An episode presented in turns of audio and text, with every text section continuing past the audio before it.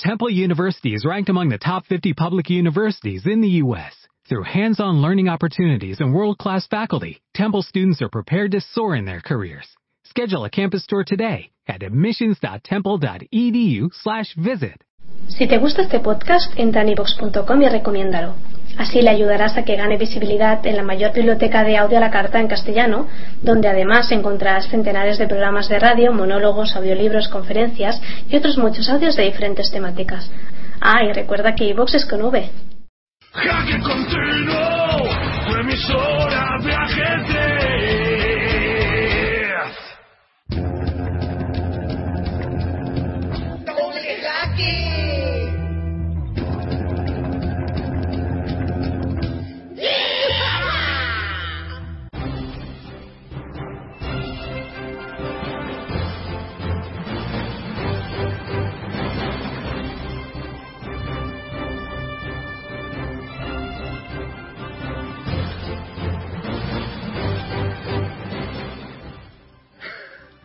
Buenas noches, esto es Doble Jaque, el programa de ajedrez para vosotros que os gusta el ajedrez oído. ¿Oído? ¿Oído Sí. barra? Ah, oído. ah. Oído. Eh, bien, eh, hoy es lunes, primero de octubre de- del año en curso, del año 2012. Hoy es un día anómalo porque quienes se sienta aquí a mi izquierda, es decir,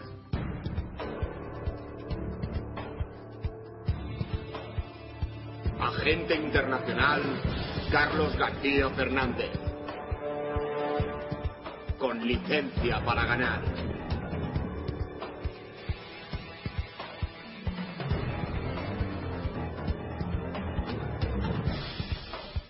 se va de misión súper secreta, ya saben lo que significa súper secreta, a Madrid.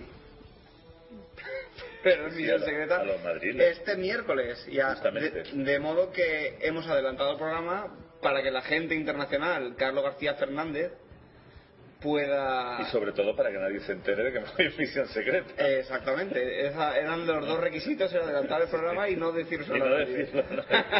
No, no, que nadie se enterara. De modo que a mi izquierda se sienta el agente internacional Carlos García Fernández, hoy ya puesto con su con su chaqueta, ya va haciendo más frío en los estudios El centrales de jaque continuo, El otoño nos va penetrando. sí, poco a poco. Bueno, me va penetrando a mí, no tanto a Yago Gallac, editor de la revista Jaque, Que va con camisa... e incorporado con termostato, creo que. sí, con camisa corta. no hace tanto calor aquí en Valencia. Hay tanto frío, perdón. Bueno, eh, hoy como hace poquito, esta, esta, esta tercera temporada ya de, emisión, eh, empezamos con una sección nueva que vino a llamarse ¿Quién sabe qué? No, al revés. Eh, ¿Quién dijo qué?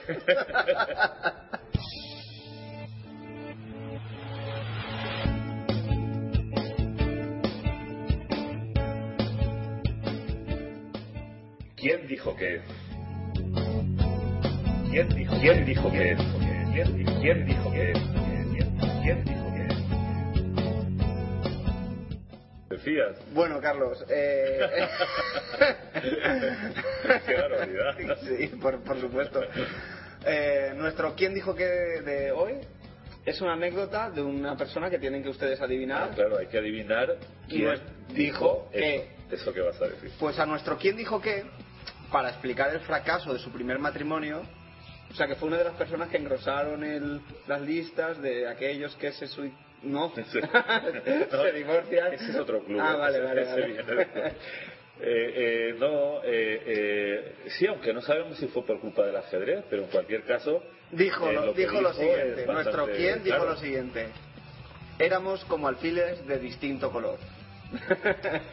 ¿Y quién dijo qué? ¿Quién dijo eso? ¿Quién dijo que era él y su divorciada como alfiles de distinto color? ¿no? Pues nada, su cultura ajedrecística Eso. eh, demostrará... Además, pueden optar a, a- a no ganar ningún premio, por decirlo Claro, claro, claro, por supuesto. y, no- y nosotros optaremos a no darlo. bueno, una vez eh, dicho esto, Carlos, eh, hoy las noticias internacionales, pues empezamos con eh, la nueva lista de los elérrimos, Ajá. los celebérrimos elérrimos, que acaba de, de salir ahora. He visto que has, has impreso Eh, multicolor, No, no, he hecho un estudio exhaustivo comprobando jugador por jugador. que no estaba correcto. y luego los he ordenado. No, esto han sido, no sé, varios días. Ahora, teniendo en cuenta que ha salido hoy, he tenido que comprimir el tiempo. Sí, el espacio-tiempo funciona Sí. bien. Bueno, a ver en qué orden. Mira, te voy a decir todo lo que tengo. Tengo los 50 mejores. Tengo, Bueno, pues di los 10 eh, primeros. lo- lo- los, los que más han ganado, eh, lo se supone, ¿no? Los que más han perdido, lo- las 30 mejores jugadoras, los 30 mejores juveniles, los 100 mejores juveniles masculinos. Y, Y ahí se acaba la impresora, ¿no? No, creo que lo he dicho mal. Tengo los 30 mejores juveniles, las 30 mejores juveniles. Y ya está. Y espera a ver esta hoja que es. Ah, no, esta es que se me ha repetido la hoja. Vale, muy bien. La, pues- la impresora creo que me odia, ¿sabes? vale, vamos a la información informante. A la información eh, informada. Sí. Informante. ¿Los 10 mejores quieres solo? Sí, No puedo decir los 12. vale. Es que tal vez los 13. Los 13, el número de Kasparov. Un homenaje A- al a- a hombre, este gran hombre. Al hombre que... Que, Que derrotó a Anatoly Karpov. Por ejemplo, así. Sí, no. Es que... El hombre que destronó, Que destronó a Anatoly Kar- Karpov. el hombre que inició la perestroika. En ajedrez, sí, sí, sí. Como bien decía eh, Ricardo Calvo, que en paz descanse, ¿no? Maestro internacional y médico español, que durante un tiempo fue, en su época fue el número dos de, España, detrás del gran maestro Díez del Corral, creo que se llama, ¿no? O llamaba. Bueno, no, es que te voy a decir los 13 primeros porque, claro, Topalov, por alguna razón, no es de esos amores ajedrecizos que yo tengo, pero es alguien, eh, no sé, ya tú sabes que el amor es algo irracional, ¿no? Sigue, pero, sigue. pero eh, los que más me ponen últimamente son precisamente el 12 y el 11, por eso tenía que decir hasta desde ahí, por lo menos. Bueno, en decimotercer lugar, eh, el ex campeón del mundo, también muy querido por mí, pero no, no llega a ser un amor de estos, un amor imperecedero, ¿no? Ujú. Veselin, ¿se dice Sí, Veselin? Veselin. Veselin Topalov. Sí. Bien.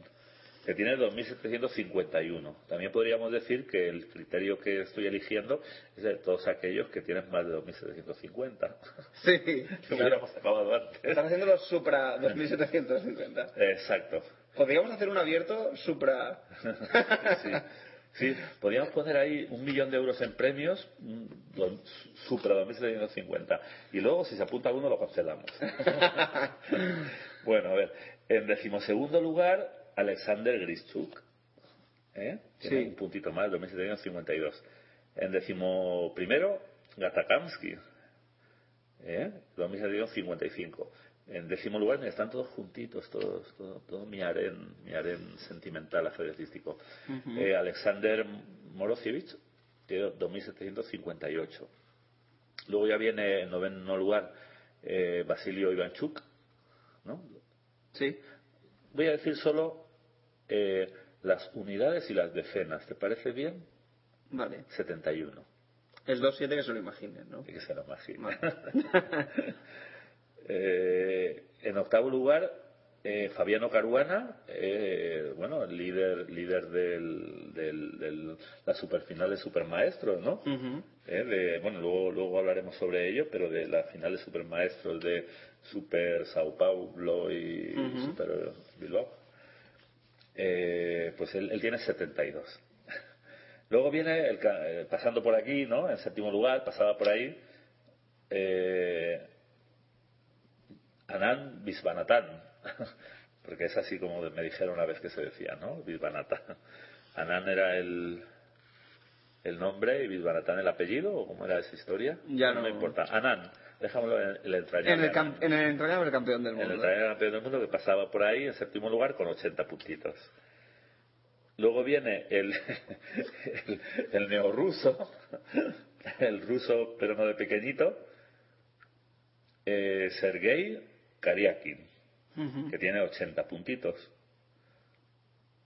Los mismos que Anand, no sé si había dicho los de Anand, los he dicho. Sí. Luego viene eh, El tanquecito, y con Caru, 86. Y, Y- y Caru Tanquecito con 86. Vale, con 86. Luego Radiabo, Radiabo, ahí eh, Parece que nunca ganaba. Sí, parece que nunca haga nada, es que no, no sale nunca y además cuando sale en la foto sale muy serio, toda la gente como que no lo Se olvida de mucho. él, sí, Se ¿eh? olvida de él, pero ahí está el cuarto del mundo, ¿sí o no? Sí, con 92. puntitos. Y luego ya viene el, el podium. El sí. el podium, encabezado por el, el, el hombre que... Que derrotó a- al que derrotó a el, hombre que, que aburrió las ovejas. No, mentira, no, juega muy bien, ¿no? el hombre Espero que no te escuche nunca, ni él no, es que de vez en cuando sufro ataques de narcolepsia no hombre no por favor el hombre que derri- derrotó Derritió. Sí, sí.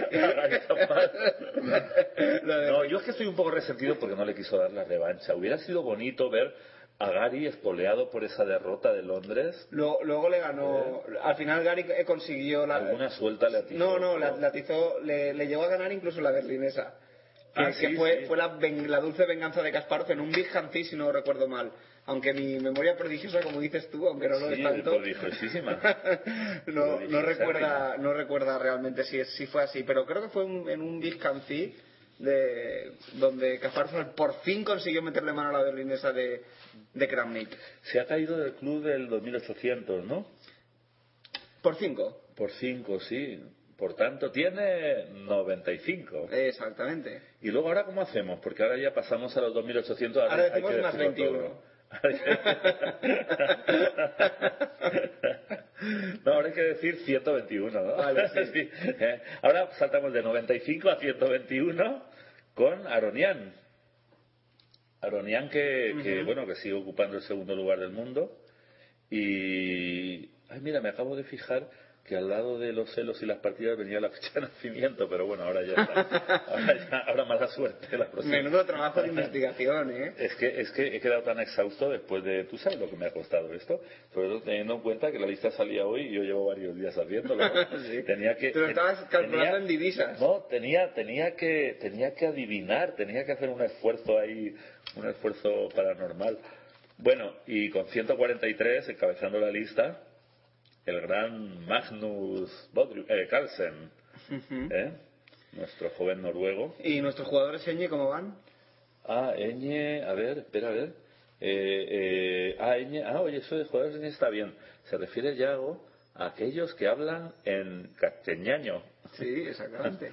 Eh, pues Paco Vallejo, eh, está el, el, el 50, Ujú. ¿Con cuánto? Está con, con, Con cero. bueno, digamos que tiene la nada, la nada despreciable cifra de 2.700. Que es el cero Pero absoluto. es el cero para nosotros, ¿no? Sí. Eh, sí, porque nosotros todo lo que sea por debajo de 1700 ya ni nos molestamos. Sí, por supuesto. lo menos en la lista absoluta. Luego en las otras pues podemos ser indulgentes, ¿no? Y bueno, está también el que, el que durante una época fue el mejor jugador cubano, pero que ya desde unos años ha sido eclipsado por... Por el otro. Por el otro, por el otro cubano, claro. Eh, eh, con 17 puntitos, Lázaro Bruzán. Muy bien. Y ahora el otro. y el otro, el otro que desplazó al, Al anterior. al anterior Sí. es Leinier, Leinier Domínguez, que tiene 34 puntitos. Muy bien. Oye, parece que ha dejado más celo, ¿verdad? Después de decir esto. Sí, sí. y nada, bueno, alguna cosa reseñable. Yo veo un poquito bajo, ¿no? Al, al hombre que derrotó eh, cada vez que se lo encuentra a Alexander Grischuk, Peter Svidler, Está el 16, sí. está un poco más bajo de lo habitual en él, ¿no? Más, más bajo de Grisho, pese a que le, le Ah, no. Siempre está por debajo de Grishu, por lo menos desde hace varios listas yo siempre lo veo por debajo, pero cada vez que lo pilla eh, le atiza, ¿no? Ujú. Bueno, nuestro ex ex ex amor eh, español Alexei Sirov está ahí con 2.718, el 29. Bueno, ¿qué más da la posición si, si el fuego arde, ¿no? Sobre el tablero. Bueno, entonces pasamos a, A la lista de los que más han subido. a la lista de los que más han subido, eh, aunque es una lista extraña, porque ahora que me fijo, encabezada, ah, no es que los pone por orden, ¿no? Por orden alfabético. Ah, no, Por alfanumérico. orden, por el orden de la lista absoluta, tal vez. Bueno, pero me parece lamentable. Yo voy a ir directamente a los que han subido de verdad, ¿no? ¿O no? Sí. Eh, bueno, Agatha Gansi lo tengo que nombrar así, ha subido un cuarto de puntos, ha subido nueve puntos. Mamediarov, que lo está haciendo también bastante bien en no sé dónde, ¿en qué torneo está? En, en Londres, ¿no? Creo. Mm, Tu trabajo es exhaustivo. Mi memoria ya se quiebra de tanto esfuerzo. Bueno, eh, por ejemplo, Wostasek, no, Wo- Wos- Radoslav. esa ayudita. Dejamos de Radoslav.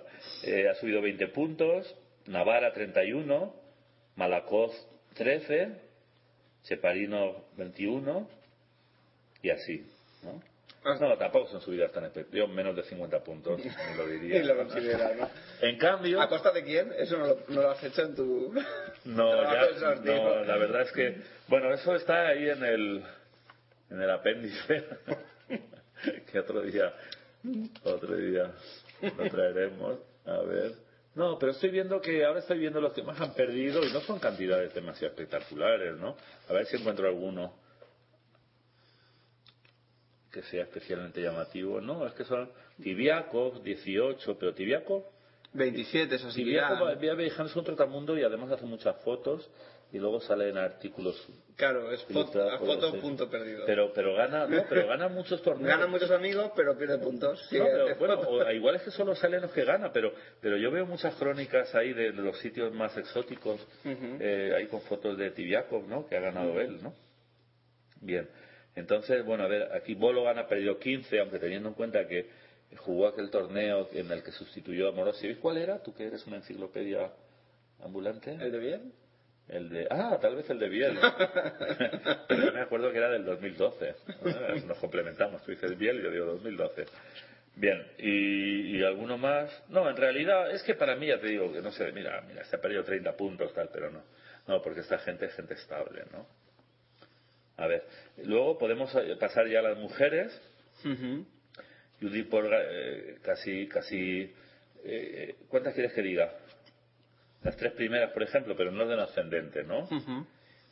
El otro día, escuchando a Leoncho, que, que era el cronista de- del abierto de Venezuela, del que también hablaremos después, me enteré de que había que decir Yifan Hou. ¿Puede ser?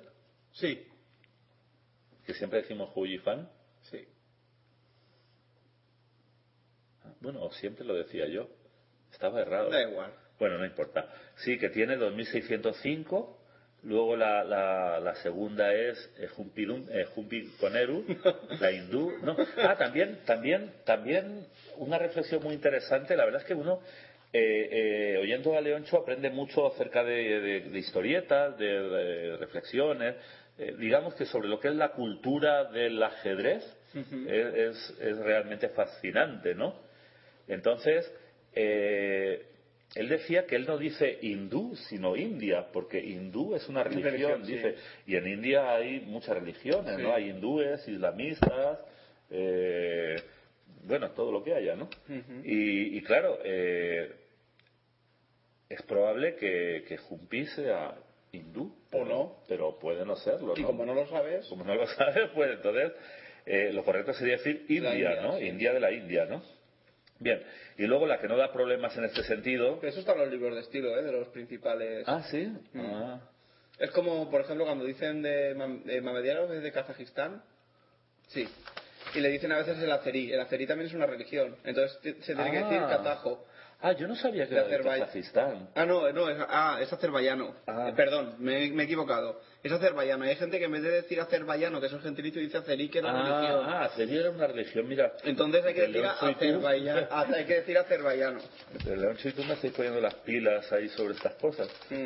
Y, y bueno, sí he dicho que, que con Eru tenía 2607, pero, pero que a estas alturas Judith o Judith o, O Polgar. todavía le saque como 100 puntos, eh, dice mucho, además no, no está tan activísima, ¿no? No, no está tan activérrima porque tiene su prole, su pequeña. Ah, ya. No, pues hablaba también, una de las preguntas que le hacían en, en, las, en, las, en las conferencias, estas, en las retransmisiones eh, que hacía sobre Venezuela, pues también le llegaron a preguntar sobre la mejor mujer. Y, y él decía que era muy difícil igual a Judith Polgar, ¿no? Era muy difícil, ¿no? eh, que tal vez con el tiempo, pero hoy en día. Y sí, estoy viendo Y en las que 30, en las me- 30 primeras no hay yo- ninguna jugadora ñ. yo, yo, yo hice un trabajo exhaustivo, ¿no? Ponle como 100 folios, pero claro, se me acabó la tinta, ¿no?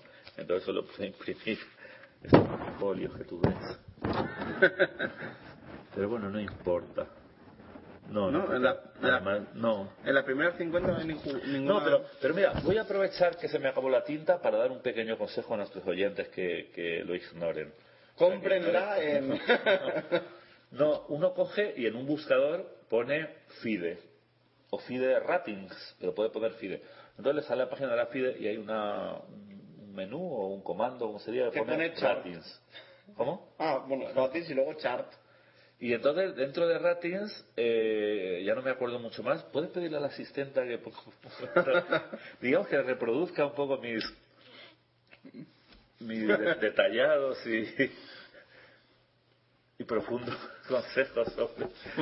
Entonces, bueno, cuando tú llegas ahí, entonces ahí te sale, digamos, una, un, un recuadrito, se dice recuadrito, una cajita, un cajetín, o sea, tú abres la página, entonces el comando que es- está a la, a la derecha del todo te sale te sale tal. Entonces luego tienes que poner, eh, por favor, eh, señorita, eh, ah, si, dentro de Ratings quiere buscar all players,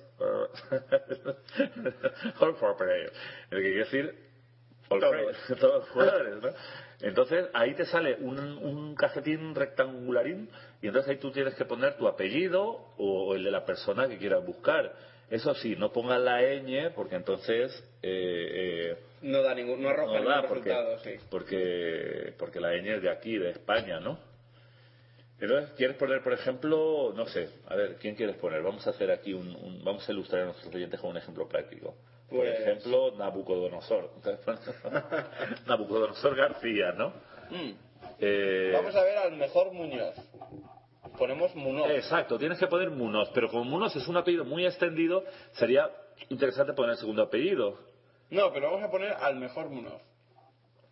Ah, mira, ves, eso yo no lo sabía. Entonces vamos a Advanced Search. Ah, uy, no, pero ya saltas a, a la búsqueda avanzada. No, Todavía no, no, pero la búsqueda. ponemos búsqueda.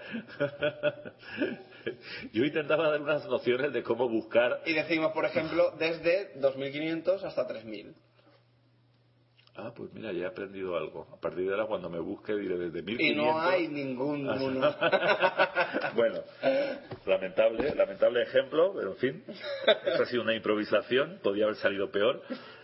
Eh, pues ya, todos aquellos que estén deseando saber dónde están situadas las mejores jugadoras españolas, Pero sí que hay un Munoz con 2460. ah, interesante. Miguel hombre, Muñoz hombre, Pantoja, Miguel, Miguel, internacional español. además flamante sí de origen peruano, flamante español, que creo que está jugando, que también hablaremos de ello si da tiempo, si Yago no me, no me censura, eh, por el tiempo. ¿no? Y luego seguiría nuestro dominicano José Lisandro Muñoz Santana con 2433. Ah, yo no tenía el gusto, pero pero le felicito a José Lisandro.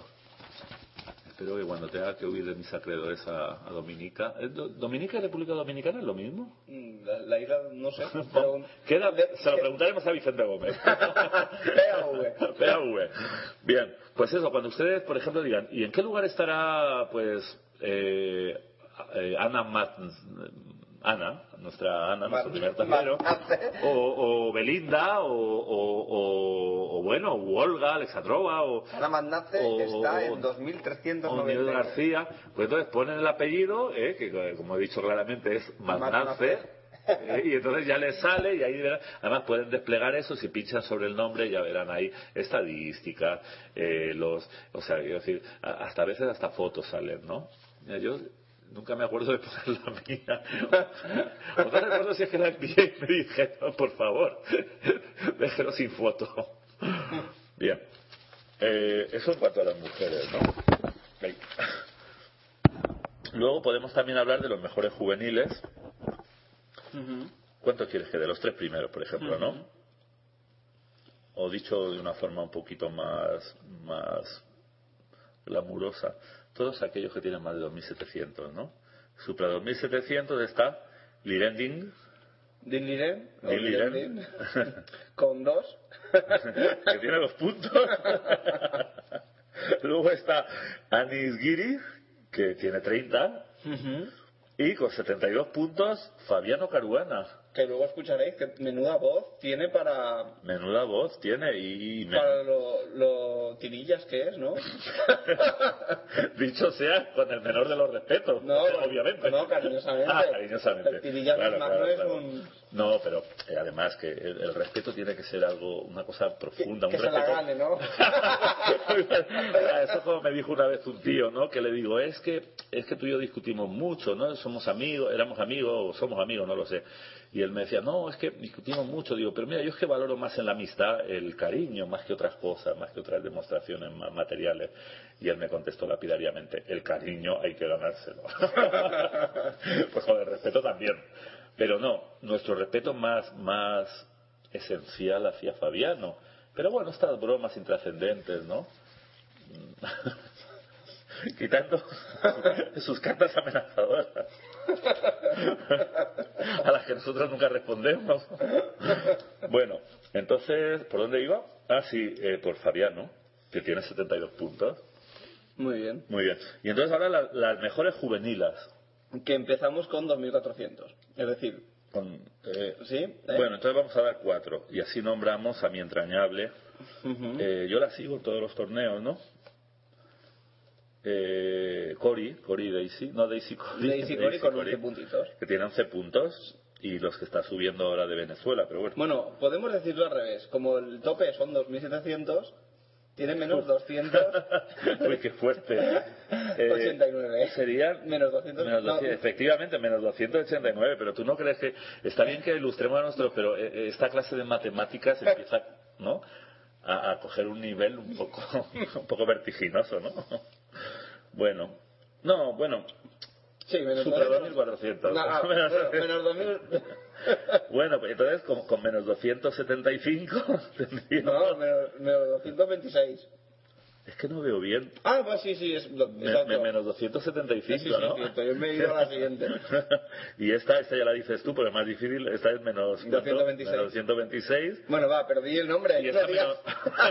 es que se me va todo el fósforo en, en esas matemáticas de, de- de alto nivel. Eh, sí, eh, bueno, la tercera era, con esos puntos que menos... Menos 275.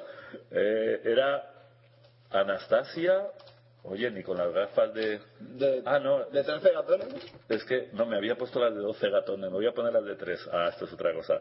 Anastasia Bonnaruk o Bonnaruk o... Nunca sabremos. Nunca lo sabremos, por encima tiene tres sílabas. Eh, eh, bueno, la que tenía la segunda, la segunda juvenila, es eh, María Musichuk, Muzichuk, con menos 226. Ucrania.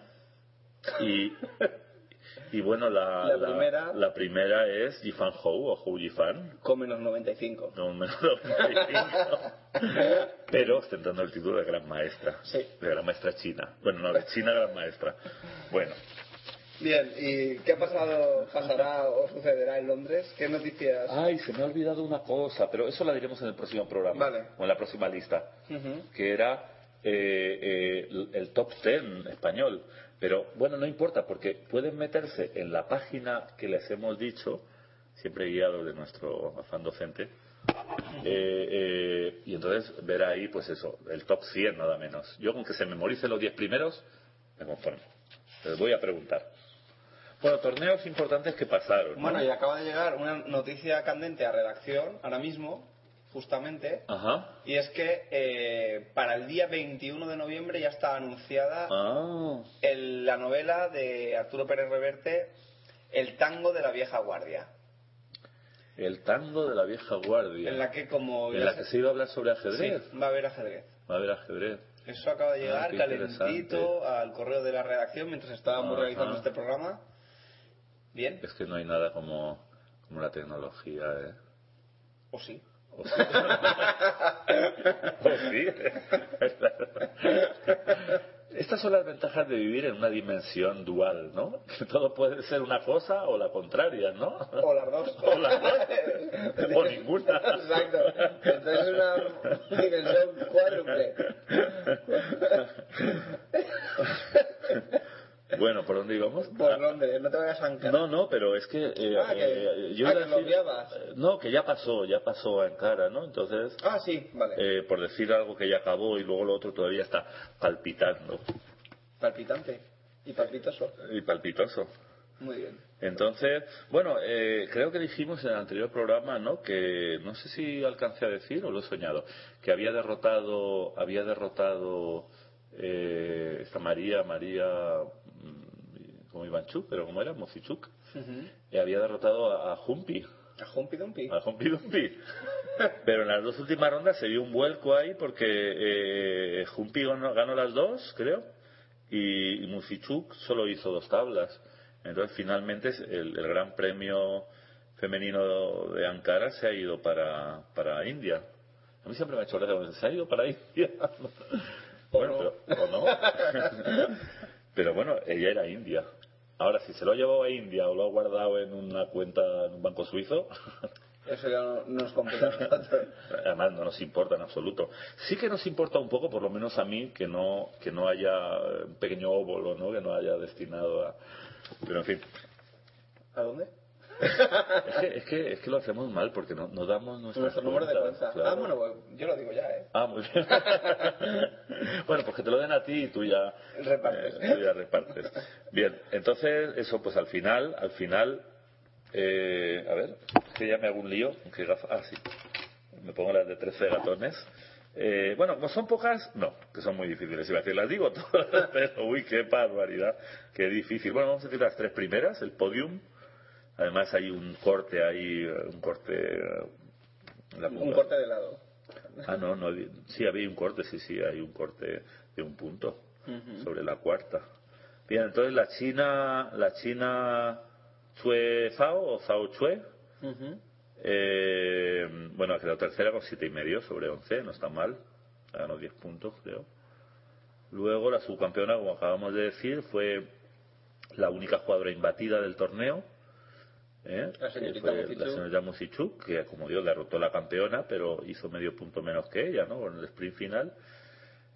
Porque vamos a ver, 1, 2, 3, 4, 5, 6, 7 menos 1 más 6. Claro, Musichuk habrá hecho más 5, claro, muchas tablas, ¿no? Ah, bueno, Muchas no, más tablas. Sí, pero quiero decir que de 11 partidas ha hecho 5 victorias, que está muy bien, y 6 seis tablas. Pero eso ya no sirve para ganar un torneo menos femenino, ¿no? Las, las chicas se tocan más la cara, ¿no? Puede ser. En general yo veo... Aunque yo ya veo esos, esas cifras ya me parecen más dignas de, de un torneo masculino, ¿no? Ese, Sí. tipo, ese cuadro que estamos viendo ahora tú y yo Sí. Se parece ya mucho a los cuadros masculinos, ¿no? Un día tenemos que hacer un estudio. Como yo he quedado exhausto después del de Lelo, ahora te toca a ti. hacer un estudio de, de los porcentajes, o igual alguien lo ha hecho ya y lo podemos copiar. No, lo podemos divulgar. Claro, claro, claro. Sí, sí, lo nuestro es divulgación. la divulgación del trabajo ajeno, eh, para, para mayor gloria de sus autores, ¿no? Entonces, eh, habría, habría que hacer un estudio o habría que divulgar un estudio sobre, sobre el- los niveles de agresividad, bueno, plasmada en resultados, ¿no? De, de- ¿no? Comparando torneos masculinos y, femeninos, ¿no? Bueno, pues acabada Ankara, eh, el Grand Prix que tuvo lugar, como dijimos, a continuación de la Olimpiada. Pues tú dirás sobre, sobre qué quieres que, que divulgue ahora. Pues bueno, eh, el otro día te pregunté por Spassky. Ah, sí, Spassky, sí. ¿Le has sacado alguna información sobre el paradero de este hombre? Bueno, de momento he sacado un, un eczema, un sarpullido, porque eh, eh, dijimos esto, ¿no? Acerca de, en el último programa, acerca de, acerca de, eh, si- bueno, bromeamos si había alguna novedad sobre Spassky. Yo incluso tuve la necesidad de, de hacer referencia a la respuesta de Karpov, ¿no? A un Sí. entrevistador que habíamos citado en el, en el antepenúltimo programa, ¿no? Y luego, eh, cuando llegué a mi casa, abrí el chess base, tal vez porque me equivoqué, igual quería ah, darle a chess cube y le di a chess base, ¿no? Pero entonces vi que vi que una nota que decía que que el hijo de bueno que había novedades, ¿no? Que el hijo de Spassky decía que eso que que había sido Denunciaba secuestrado, ¿no? había sido secuestrado. Entonces, como por supuesto no he encontrado esa noticia, porque es lo que me suele ocurrir a mí, eh, la he buscado, ¿no? Una ardua búsqueda de las mías.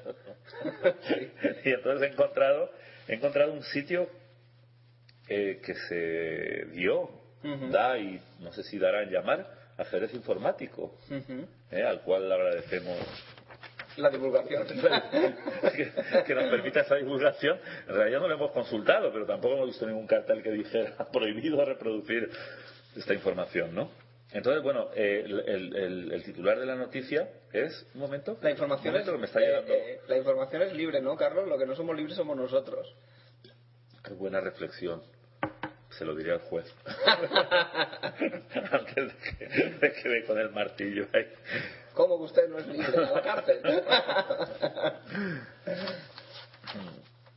Bien, eh, el, eh, titula El hijo de Boris Spassky denuncia que su padre ha sido secuestrado. ¿no? Hoy va.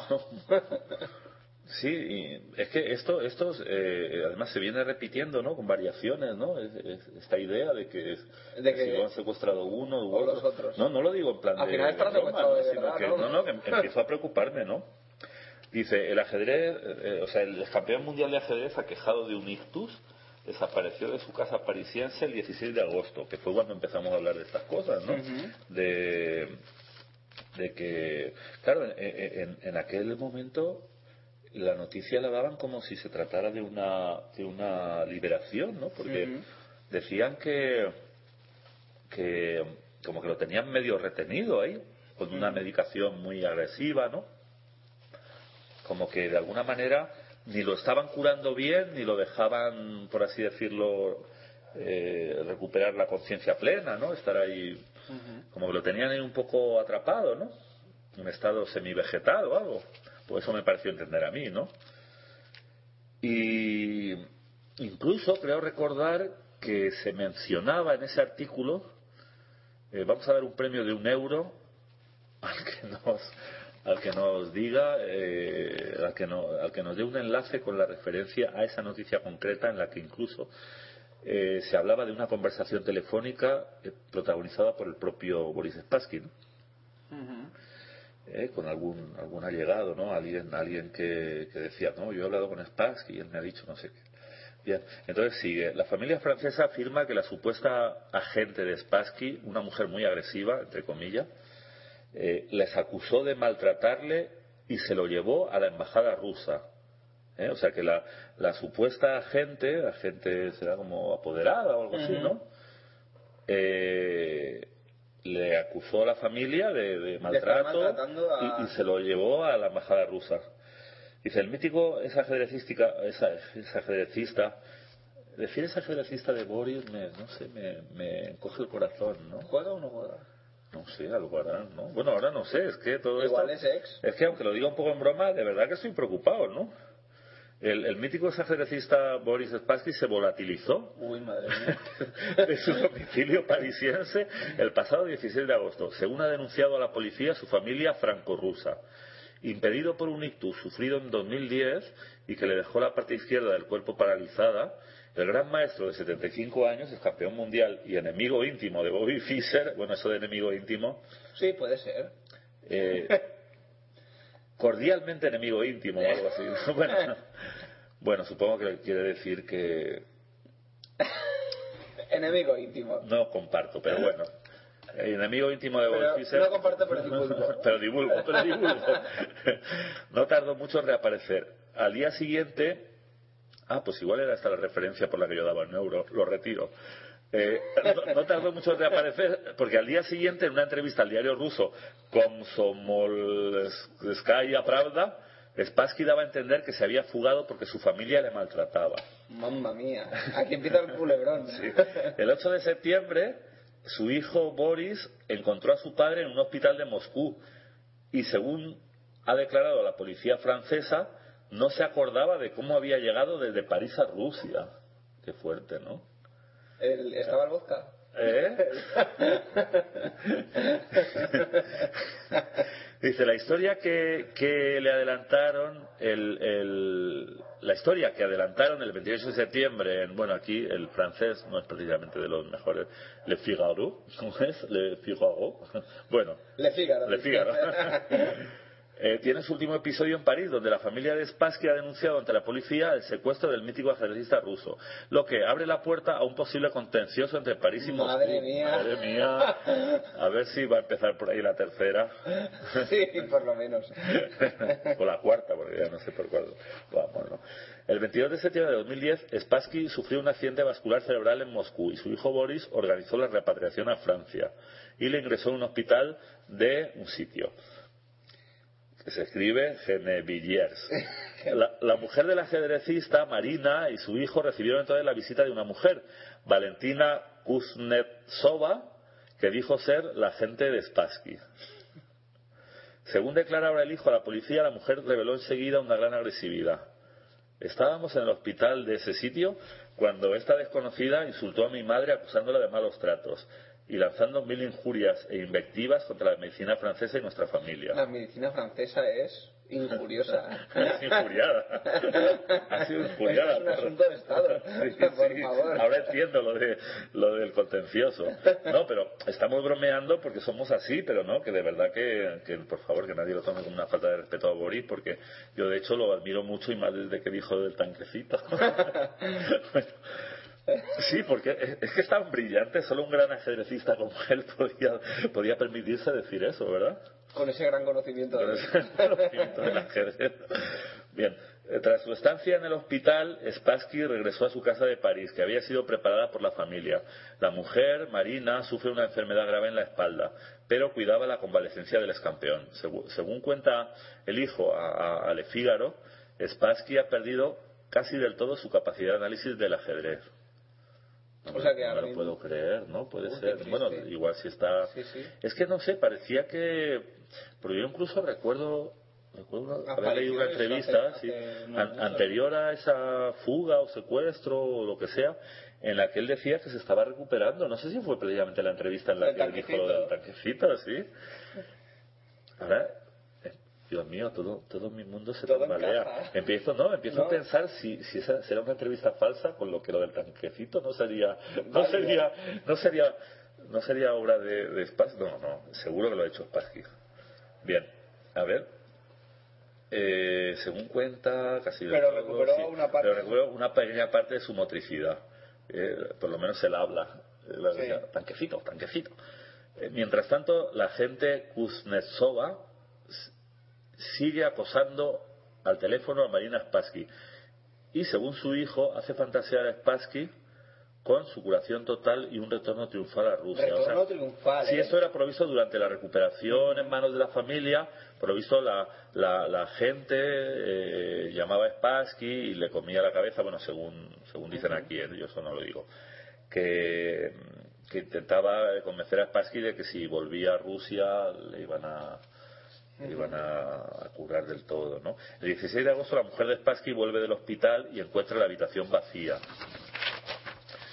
Eh, Boris Jr., que estaba, que estaba en Madrid, regresa a toda prisa.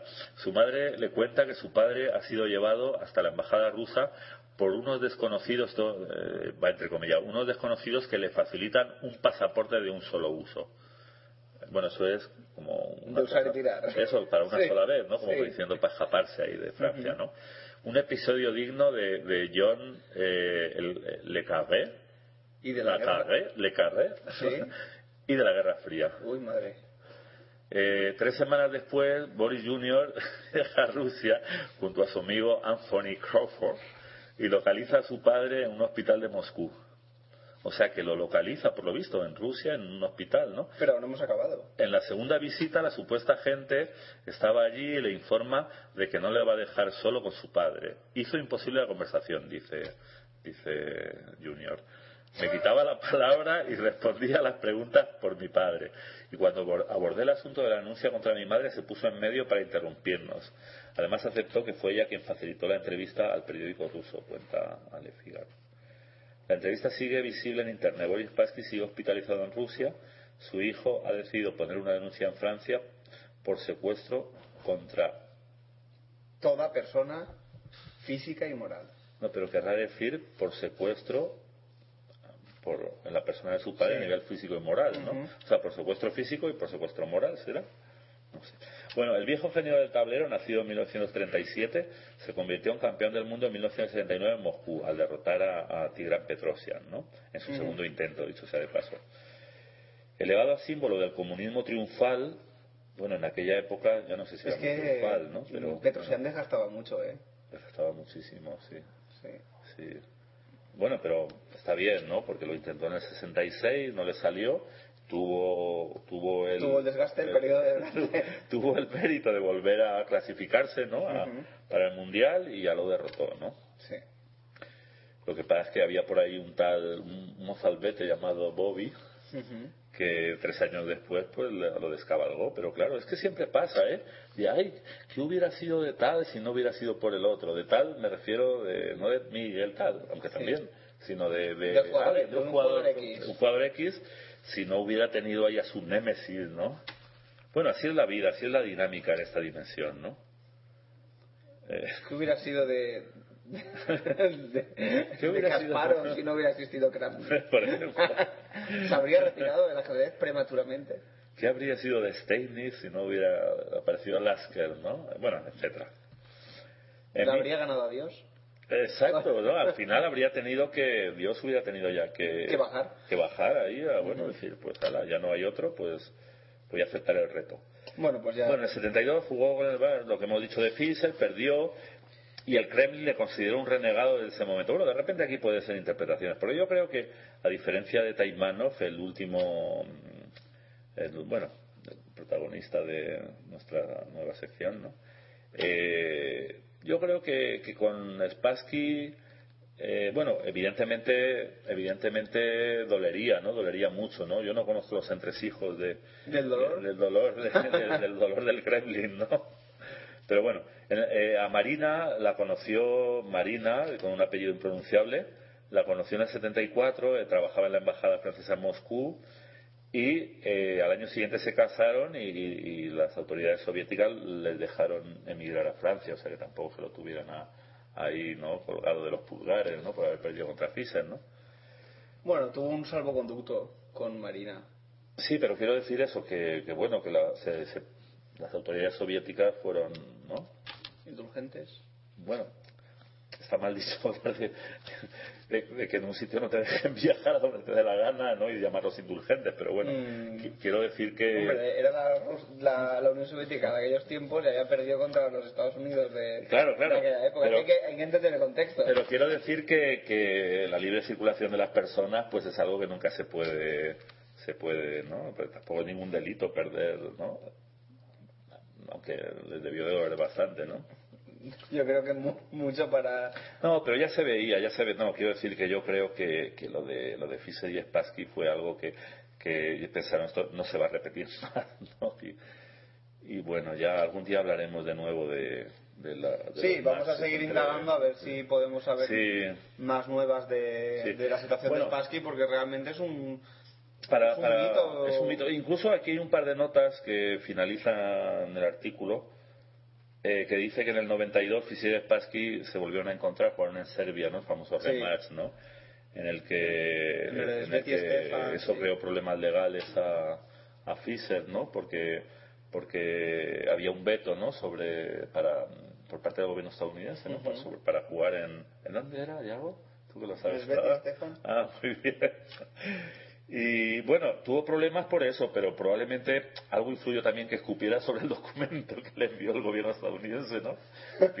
La marca de saliva esa escupió, demasiado. escupió ¿no? públicamente, ¿no?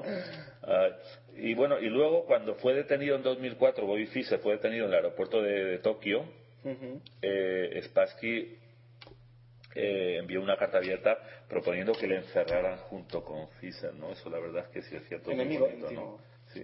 Bueno, y aunque no sea cierto, también es bonito, ¿no? Sí. Bueno, pues eso, la verdad es que bromas aparte, porque es que ya el cerebro de uno ya es así, y pero no, eh, que no parezca, bueno, aunque lo sea, ¿no? Pero que no parezca que no irreverencia hacia Spassky, porque Spassky de hecho fue, no fue el primero con el que yo, digamos, me inicié en el ajedrez magistral, pero sí que Fue el caballero. fue, fue el caballero que jugaba contra Fischer en Sí. aquel match que yo con... De hecho, se le reconoce como el caballero, ¿no? Ajá. Y El caballero como ajedrecista y caballero de la Orden del Rapito de Rey también. Exactamente. Bueno, eh, tenemos ya al otro lado de la línea a nuestro querido Vicente Gómez y vamos a pasar con él. Ah, perfecto.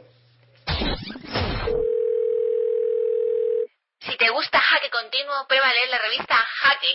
Te encantará. Este ha sido un consejo de Bianca Negrini. Si eres maestro de ajedrez y quieres dar clases, anúnciate en tu radio 24 horas de ajedrez Jaque Continuo. Promociona tus clases todos los días por tan solo 5 euros al mes. Y ahora puedes probar dos meses por el precio de uno. Promoción especial válida hasta diciembre de 2012. Consulta el resto de tarifas en www.jaque.tv. Bien, y como acabamos de anunciar, pues aquí tenemos a nuestro árbitro internacional, Vicente Gómez Roca. El arbitrérrimo. El arbitrérrimo, el del tío del silbato. Uy, El mejor, el mejor árbitro de la comunidad valenciana y parte de- del resto. Y parte del resto, sí. Del su- resto de- del resto del planeta. por supuesto. Hombre, Buenas tardes, serio, exagerados. No, lo digo en serio, yo lo digo en serio. Yo siempre hablo en serio. Hasta Sí, cuando sí. hablo en broma, vamos. Bueno, el otro... eh, esta mañana me ha llamado el agente García conmocionado ¿eh? Porque en los emparejamientos de Che Results de, del- de la tercera ronda que mira mira vamos a ver la partida de ayer no sé qué no sé cuántos Irene eh, Oleg Korneyev le ganó al final a, a Sabrina Vega en un final no A Belinda creo que fue. ah fue a Belinda su hermana A Belinda, sí. y, y bueno, estábamos mirando los emparejamientos y de repente aparece unas caritas. Irene Nicolás Zapata, asterisco, cierre de paréntesis. Asterisco y cierre de paréntesis. Y Entonces, lue- y luego Alfonso Romero Holmes, no pasa nada, pero su rival, Ángela, Juan Carlos Ángela Costa, asterisco y paréntesis. Y pensábamos que era flotaciones. Claro, esto es una pregunta que, que, que, bueno, te la soltamos aquí a bocajarro. Eh, probablemente tendrías que verlo para, para, para podernos explicar. Pero en, un, en una, ¿cómo se dice? En un registro así más amplio. Sí. Generalmente en el, en el Cherry Souls, cuando un árbitro maneja el swing manager, bueno, en realidad es el swing manager, luego eso sale, sale Se publica, sí. en, el, en internet a través de esa página, ¿no? Entonces, generalmente los asteriscos, o en este caso Asterisco y cierre de paréntesis. asterisco y cierre de paréntesis, que parece como que es una carita haciendo un guiño o algo, ¿no? Y luego hay, hay, hay otro caso justo en el tablero 15, que es Todorcevic con blancas, que es el que lleva el simbolito, con Alejandro Alvarado. Pensábamos que eran flotantes, pero luego hemos visto que entre jugadores de la Y- misma puntuación también lo Y ponen. luego pasa un caso muy extraño, que este sí que es muy extraño y que nos gustaría que nos comentaras, y es que en el tablero 33, con cero puntos ambos, cuando tienen por delante y por debajo gente con un punto, en medio del tablero, en medio de los que tienen Ah, un punto, Eso no lo había visto yo. es- sale José Antonio Alemán Velázquez con blancas contra José Luis Guerrero Ruiz, con negras. El tablero 33, perdón. Sí, Sí, para nuestros oyentes eh, eh, eh, más aletargados o que no este vertiginoso ritmo que estamos imprimiendo a la sección, Vaya. nos, nos referimos a, a la tercera ronda del, del Campeonato de España Absoluto. Ujú. Se empezó a disputar antes de ayer. Sí, pero que... eh, Pero primero estabas hablando de la segunda, ¿no? no, de la tercera, lo hemos visto la tercera. Bueno, estamos hablando de que todo ha empezado en que yo le... que- Pero lo de los asteriscos estaba en la segunda. No, en la tercera está. En la tercera, por lo menos, también aparece. Y entonces son unos asteriscos que En van el tablero acompañados- 11, 12, 13 y 33. van acompañados, como ha dicho Yago, de un cierre de paréntesis, ¿no? Y parece una carita sonriente y haciendo un guiño. Y yo nunca había visto ahí, supongo que eso serán convenciones que el, el que maneja el programa, el árbitro, supongo, eh, hace para, para, bueno, para referirse a algo, ¿no? Eh, no sé, por ejemplo, Todorcevic tiene los mismos puntos que su rival, Alvarado, pero es veterano, no sé si eso puede tener algo que ver. Eh, eh, aunque no, no, no creo porque hay Bueno, un vamos a ver, lo del asterisco paréntesis significa que ese jugador está asignado a una mesa determinada. Ese, eso normalmente se suele hacer con jugadores pues discapacitados o invidentes, por ejemplo, que le prepara su mesa en la mesa número 14 o 24 y quieres que siempre juega, siempre juegue ahí.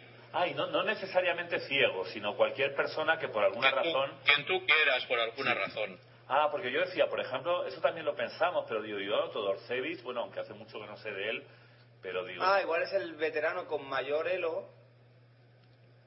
o- Puede o- ser. No lo sé, en Claro, este claro. caso no, no le veo yo la...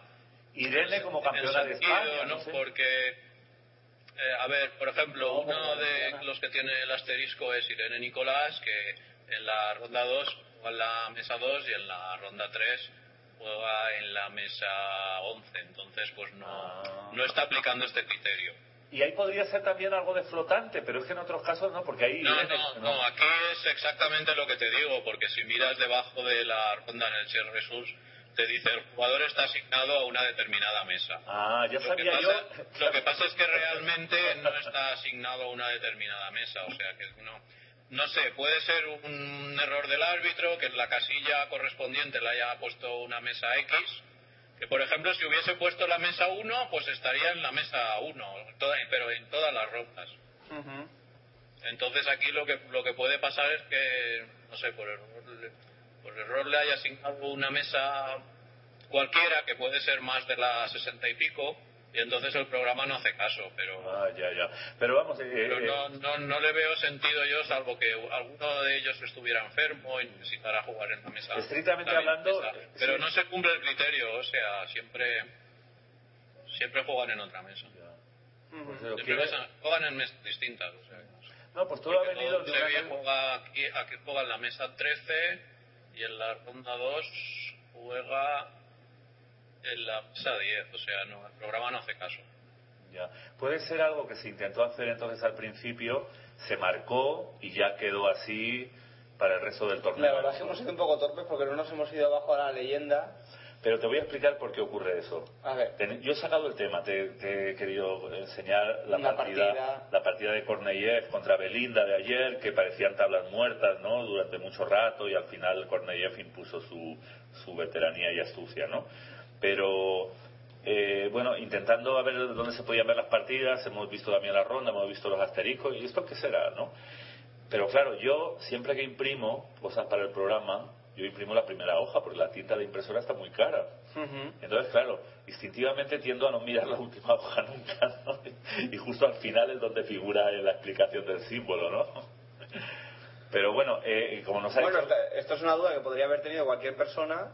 Claro, claro, eh, o sea, según dice Vicente, esto significa asignación de mesa, ¿no? Que aquí- Sí, por lo general sí, y además te lo indica ahí. Lo que pasa es que yo estoy viendo el programa desde dentro y no, no tienen ninguna mesa asignada. o sea. Ah, sí, sí, sí la tienen. Sí la tienen. Pero como has dicho, no, no se está respetando en todas las rondas, ¿no? No, no se está respetando. Pero bueno, vamos a dejar que el campeonato se desarrolle y, Y haremos un seguimiento. haremos un seguimiento de, de las caritas. Es que es una carita sonriente y haciendo un guiño, ¿no? A mí que no me A digan. lo mejor en cada, a lo mejor en cada ronda, en cada ronda varía, porque a ver, Irene, Irene Nicolás en la ronda 3 Está, está en la mesa jugando 11. en la mesa 11, sí, tienen una mesa asignada. A Irene Nicolás le han asignado la mesa 11 antes de, o sea, antes de publicar el empareja, antes de emparejar. Ya.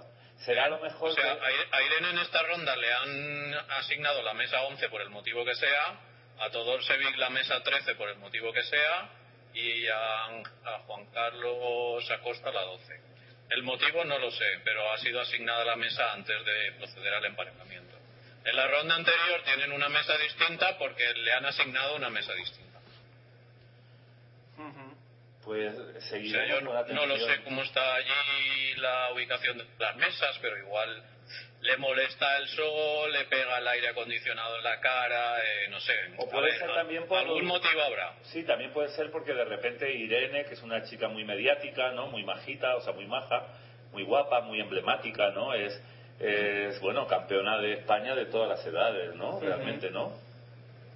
Eh, y, y de repente la han querido poner un poquito en un sitio simplemente por cuestión de visibilidad. No, y para que se retransmitan sus partidas también es posible. Porque Eso es bastante habitual, o sea, tú quieres retransmitir esa partida porque pones mesa. Entonces yo no sé si, si en la 11, 12, 13 hay posibilidad de, de retransmisión o sí, se han, se, han, de... se han retransmitido, de hecho. Porque si las, las han retransmitido, pues ese es el motivo. Sí, sí, de hecho, si ahora nos estamos fijando, es que la capacidad de trabajo de, de Yago es tan grande que, que ha sido capaz de, mientras yo me rascaba una oreja. Pues el motivo, el motivo es ese. Además, veis que en el emparejamiento las puntuaciones eh, Sí, son no, pues diferentes. será- será porque esas son las mesas- contra uno de uno y medio y están metidos ahí entre los dedos. Entonces les han asignado la mesa directamente y en este caso el motivo es para la retransmisión. De todas formas, la, teo- la hipótesis de la, de la visibilidad también era, era, era bonita, ¿no? Pero bueno, Sí. y, y- y Bueno, yo- yo- pueden, pueden haber muchos motivos, ¿no? Pero lo normal es porque se tengan alguna discapacidad y hay unos tableros especiales en un sitio determinado o por las transmisiones. Esas son las dos más habituales. Lo que lo que está claro que no es es lo primero que yo había dicho, si tenía algo Que- ver que con, era la con los flotabilidad. con los flotamientos, eso, la, flotar, como se diga. Y eso, eso, los árbitros soléis utilizar algún alguna marca para la gente que flota o eso ya no hace, hoy en día ya con, con el programa ya no. Se empareja manualmente, sí. Claro, eh, cuando es lo hace el programa, ya hace el programa Le como das la, tecla, te empareja el programa y ya está. Ya, claro, exacto. Lo más que puede pasar es que hagas alguna comprobación. Ajá. Y hablando de comprobaciones, he leído en tu, en tu excelente web, ajedrezvalenciano.com, que ponías un aviso a todos los árbitros en el sentido de que había que modificar algo. En... ¿Nos puedes hablar un poquito de, de... me refiero a... Las a- novedades. Sí, bueno, el programa Swiss Manager saca constantemente actualizaciones. ¿Mm? A lo mejor te sacan una cada semana o cada 15 días. o sea, van actualizando cosas. Cada vez que la verdad es que, que es muy es muy flexible, eh, pues hay quien habla con el creador, implementa cosas nuevas, cambia errores y constantemente se, está actualizando. Eh, normalmente no pasa nada, tú vas funcionando con la versión vieja si no te quieres actualizar y ya está. Pero esta vez, como la FIDE ha sacado tres listas de Elo, la normal, la de rápida y la de relámpago, eh, ahora resulta que cuando intentas importar la lista de, la lista de Elo, eh, no te funciona bien, te da un error, te salen todos los jugadores como españoles, te salen todos con Elo cero. Una- Y eso se debe a que tienes que bajarte una actualización del programa que para que interprete y, y puedas bajarte las tres listas por separado. quieres. Te voy a hacer dos preguntas, una seria y otra de las más estúpidas que he hecho nunca. ¿Te has fijado, Vicente, en que ahora sale, sale por defecto, por lo menos yo que, que siempre estoy mirando cosas en Cherry Sol, que ahora salen las banderitas ahí continuamente? Eso es configurable, eso es como, como quiera el, el árbitro, como lo configure. Sí. Ah, eso, pero eso ya estaba antes, ¿no? Yo es que eh, Sí. cuando imprimo cosas, de repente digo, vaya, diablos, otra vez. Lo que me- pasa es que hay árbitros. Yo, yo, por ejemplo, cuando publico algo en Results, me voy a la configuración y lo configuro todo como a mí me gusta. Yo quiero que salgan las banderitas porque lo veo más bonito, el, el OFIDE y tal. Aquí, bonito. aquí- aquí, por ejemplo, en el Campeonato de España, fíjate que hay una columna que es ELO. Eh, hay tres columnas que se pueden configurar, la de ELO internacional, la nacional y la de y la de ELO pilla el mayor de los dos. Entonces, bueno, hay- digamos que hay, hay muchas cosas que se pueden configurar. Normalmente, pues hay árbitros que no acceden ahí y bueno, pues como sale, sale, ya no se preocupan más. Y hay otros que les gusta pues entrar y ajustarlo para que quede más bonito, para que salgan los títulos. Por ejemplo, aquí en el grupo han puesto la cantidad, Y aquí, aquí Vicente, en esta, com- eh, en esta comunidad valenciana o en el Estado español en general, eh, eh, ¿cuándo, cuándo, cuándo crees que se va a empezar a, a implementar el tema de, de los otros celos, digamos, de los nuevos celos? ¿Has oído algo? Mm, No lo sé. Yo lo que había oído este verano era que, bueno, a ver, esto de los celos es una medida recaudatoria de la FIDE. Eso hemos de tenerlo claro.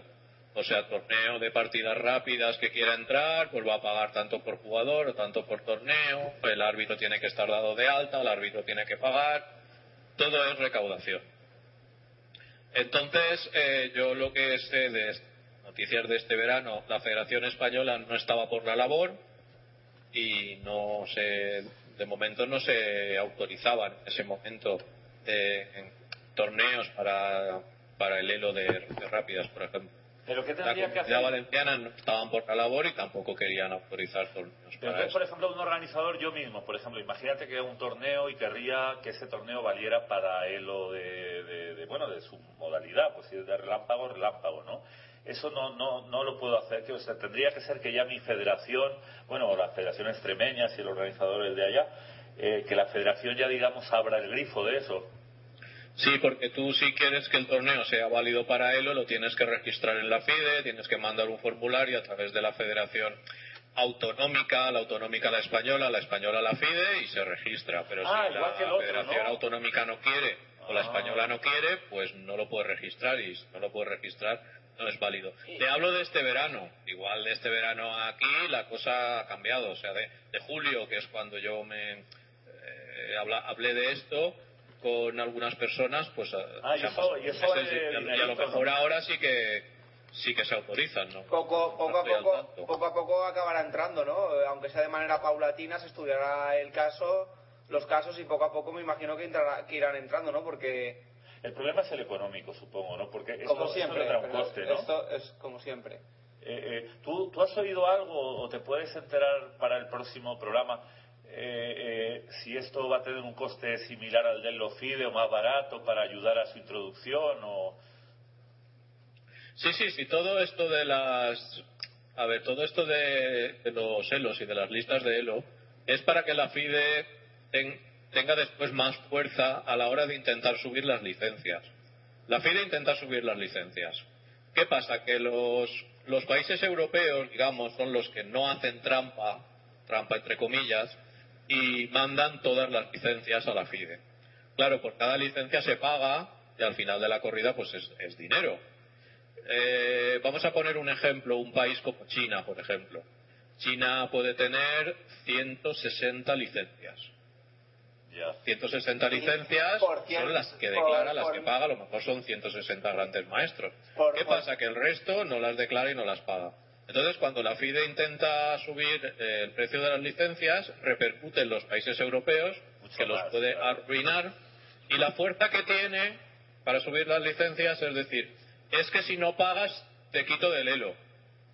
Ya, Entonces, ya, claro, ya, si te quito de tres listas de elo, pues Oye, y- y bueno, para al final la gente oyentes, paga o se tiene que plantear salirse, ¿no? A, a grandes Entonces, rasgos... esto es para tener más fuerza cuando quieran subir las licencias y, y para recaudar más en estos momentos. Pero de re- torneo. de torneo que antes tenía un trabajo y, y podías decir es que cobro tan X dinero porque esto tiene un trabajo. Pero ahora mismo que está todo computerizado, el trabajo que tiene eh, no tiene nada que ver con lo que había antes y sin embargo se cobra lo mismo o más.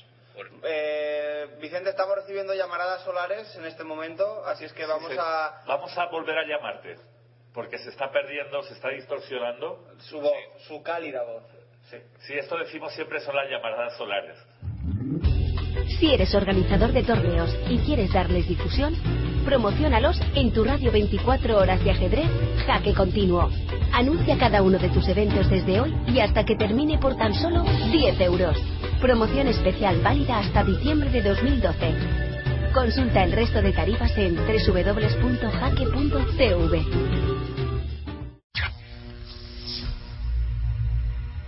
llamando al maestro García. Tierra llamando al maestro García. ¿Me recibes? Cambio. Bueno, salvados ya de las, ram- de, de las llamaradas solares, hemos hecho un requiebro eh, galáctico. Eh, estabas comentando que, que algo que a La mí gente me... se compre sombreros, No. sobre todo por las llamadas solares. Sí, a mí me estaba dando la nariz algo que tú has comentado, era justo la pregunta que te quería hacer antes de que, de que tú lo comentaras, y era que, que antaño sí que posiblemente hubiera mucho más trabajo administrativo, ¿no? Eh, pero hoy en día, con, como está todo informatizado, debe ser muy complicado eh, justificar ese aumento de trabajo porque posiblemente ya los árbitros y las federaciones ya presenten todo el trabajo presentadito y hecho, ¿no? Eh, sí, bueno, a ver, para los árbitros sí que es trabajo, pero para las federaciones antes tenías que mandar en papel y sobre el papel tenías que sacar y tal. Ahora ya mandas un archivo, del archivo se absorbe, digamos, y, y ala, ¿no? Lo que pasa es que ellos no necesitan justificar nada, ellos te suben el Ya. precio y ya está. ¿Y cómo están los precios más o menos? Quiero decir, yo antes te preguntaba, ¿esto tú crees que, tú me has dicho, bueno, eso es para justificar aumento de licencias, pero... eh, ¿Cuál es el precio real? El coste, Sí, bueno, ¿no? a lo que me refiero, los torneos de largas eh, eh, tienen un coste de envío, ¿no? Eh, eh, ¿Sabes cuál es? Y y esto esto podría estar pasando a partir de ahora también con los de con los de rápidas. Sí, el- los de rápidas tienen un coste y no sé cuál es. Y, y los de lentas eh, se paga por cada jugador 1,25 euros.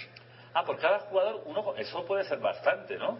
Sí, porque 100 jugadores, pues 125 euros, un torneo a lo mejor como Benasque o así, pues pueden ser más de 400 euros. Y, y por el torneo, digamos, aparte de la cuota por jugador, por el torneo en sí o, o ya con los No, no, se paga por jugador. Ah, y entonces con los, tor- con los celos, o sea, entonces Y ahora... si, y si un jugador no tiene el OFIDE o no está federado, Pagas igual, pagas igual. Ah, O sea, se paga por jugador, o sea, la evaluación del torneo, ¿eh? No, el precio de la Lo- licencia Lo que pasa es es que eh, en, cuanto, en cuanto ya se estuvieran aplicando los dos o tres celos en total, eh, ¿qué habría que pagar? Eh, no varias veces, sino más a lo mejor por, por cada No, tú pagas igual, pagas por torneo que juegas.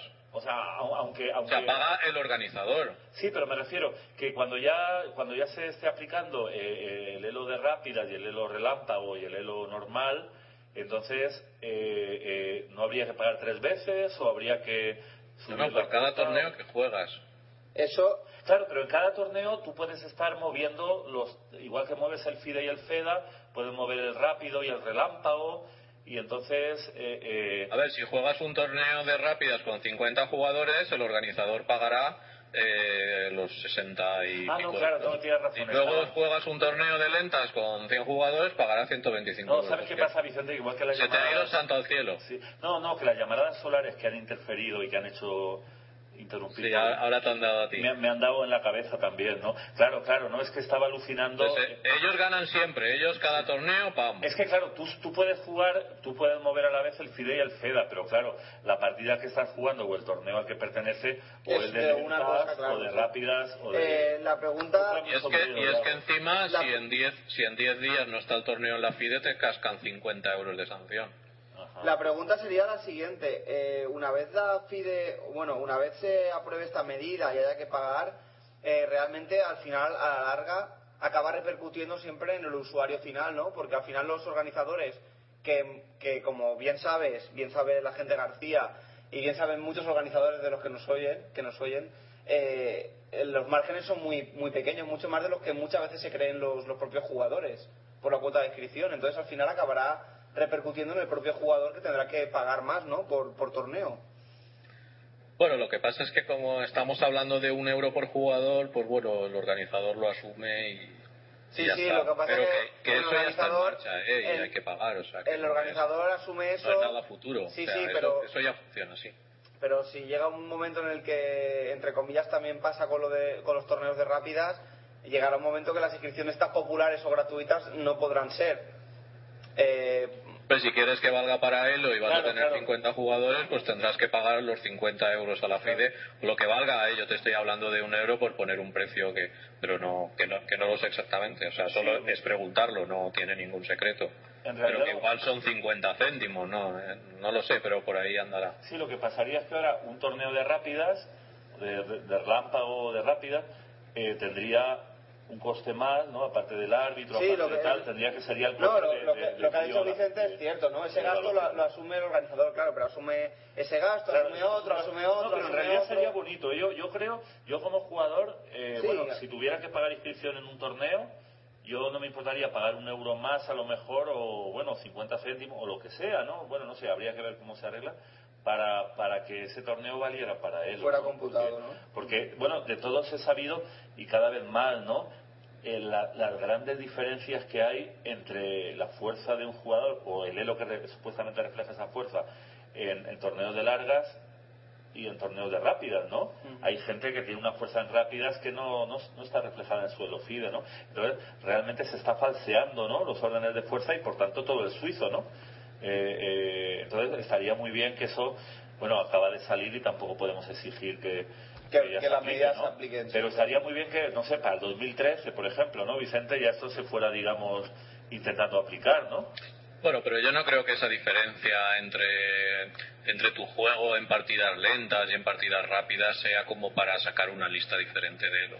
Yo creo que no, que no es necesario. Pero bueno, a ver, si tú juegas un torneo de rápidas y aparte te estás jugando el Elo de rápidas, pues bueno, un pequeño aliciente más. Bueno, ya solo por eso dejabas de decirlo sería, pero yo como jugador práctico, aunque cada vez menos, eh, eh, eh, sí que me doy cuenta, porque lo veo en gente, le, digo, oye, pero tú cómo tienes ese, ¿sabes? Y entonces la gente, pues eso, muchas veces, no- si ya el propio Elo FIDE normal ya muchas veces no refleja la fuerza del jugador, en, en partidas largas, pues imagínate en rápidas, que es lo que más practicamos ahora con internet y los Mm, Sí, bueno, que hay gente que es verdadera especialista, ¿no? En esa Sí. modalidad. Pero bueno, eso ya puede ser opinable, pero lo que yo sí que creo es que estaría bien, aunque solo sea por lo último que ha dicho Vicente, ¿no? De, de que en De estos torneos... añadirle un poco más de Ah, intensidad, claro, ¿no? De- Exacto, añadirle, eh, eh, decir, bueno, no solo me estoy jugando un premio, mi honrilla o lo que sea, sino también eh, eh, Mis mi pun- elo, mis puntejos. Mis puntejos.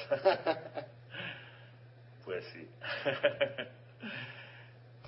Vicente, ¿y, y qué, qué, no sé, qué novedades o qué eh, has tenido eh, alguna experiencia reciente, alguna anécdota que nos quieras contar o, o algo que Algo reseñable. algo reseñable? Mm, Bueno, no, no se me ocurre. Estaba mirando aquí en los torneos registrados para, para noviembre de 2012 en la FIDE por si hubiera algún torneo de rápidas, pero bueno, lo que pasa es que no, no lo pone, pero no parece no parece haber ninguno. No, es una cosa muy Pare- reciente. parece que están computando solamente los rusos, ¿no? Los que están jugando en Rusia, porque la propia FIDE, eh, Kirsan es ruso también, y, y, bueno, torneos oficiales, ¿no? Hasta donde yo había visto. De Sí, todo- desde luego de España ahora mismo no, yo no veo torneos de, de rápida registrados. No, estuve hablando con, en verano con, con el presidente de la Federación Española, eh, Javier Ochoa, y él me dijo que de momento todavía no iban a, a introducir. Sí, por, por eso te decía yo que desde este verano, desde el mes de julio, que estábamos tú y yo y hablamos, bueno, hablamos lo mismo, que no estaban por la labor. Y creo que siguen sin estar por la labor, pero bueno, han pasado dos meses y ahora a lo mejor buscabas aquí entre los torneos registrados y, y sí que había algunos, pero no. Yo no lo veo. Lo que pasa es que no hay una diferenciación clara de lo que es torneo de rápidas y torneo de lentas, o sea, no. Hay que entrar en cada uno. No, pero bueno, aparentemente son todos de lentas. Es, es que es, eh, es lo que decías al principio de toda esta cuestión, ¿no? Que, que si eso la FIDE lo hace para luego poderte cobrar o, o poderte subir la licencia y tal, lo que muchas veces lo- los dirigentes no quieren, pues es eso, ¿no? Eh, verse obligados, porque ya una cosa es que no haya demanda popular cuando una cosa todavía no se está aplicando, pero cuando ya la gente se acostumbra, ¿no? Y le gusta y, y tal, entonces ya no quiere renunciar a eso. Entonces, claro, Es que da- date cuenta que en la, en la asamblea esta reciente, no, en la del año anterior, eh, la FIDE puso eh, subi- subida de licencias. Y eso se iba a aprobar en la asamblea. Claro, subida de licencias significaba, pues, puedes arruinar a las federaciones europeas. Porque encima que son los que te están declarando todas las licencias, a lo mejor tienes 20.000 licencias eh, por 160 que puede tener otro país con millones de habitantes y con un montón de jugadores federados. Con más de mil Eh, millones de habitantes, la China. Sí, claro, es que te pueden arruinar, depende de los precios. Y estos, como tienen mayoría absoluta, pasó en el rodillo y ya está. Entonces en la asamblea esa hubo un levantamiento ahí diciendo, eh, esto, esto no puede ser. Y de hecho ya empiezan a haber reuniones de las federaciones europeas entre ellas para ver la posibilidad de crear un elo europeo por si hay que salirse de la FIDE por patas. Claro, esto es muy difícil, ¿no? Ha costado mucho tiempo, la gente tiene toda su elo FIDE, tal, qué pasa con los títulos, cómo se ponen estos de acuerdo, cómo... Tiene muchas dificultades y yo la verdad es que no lo veo.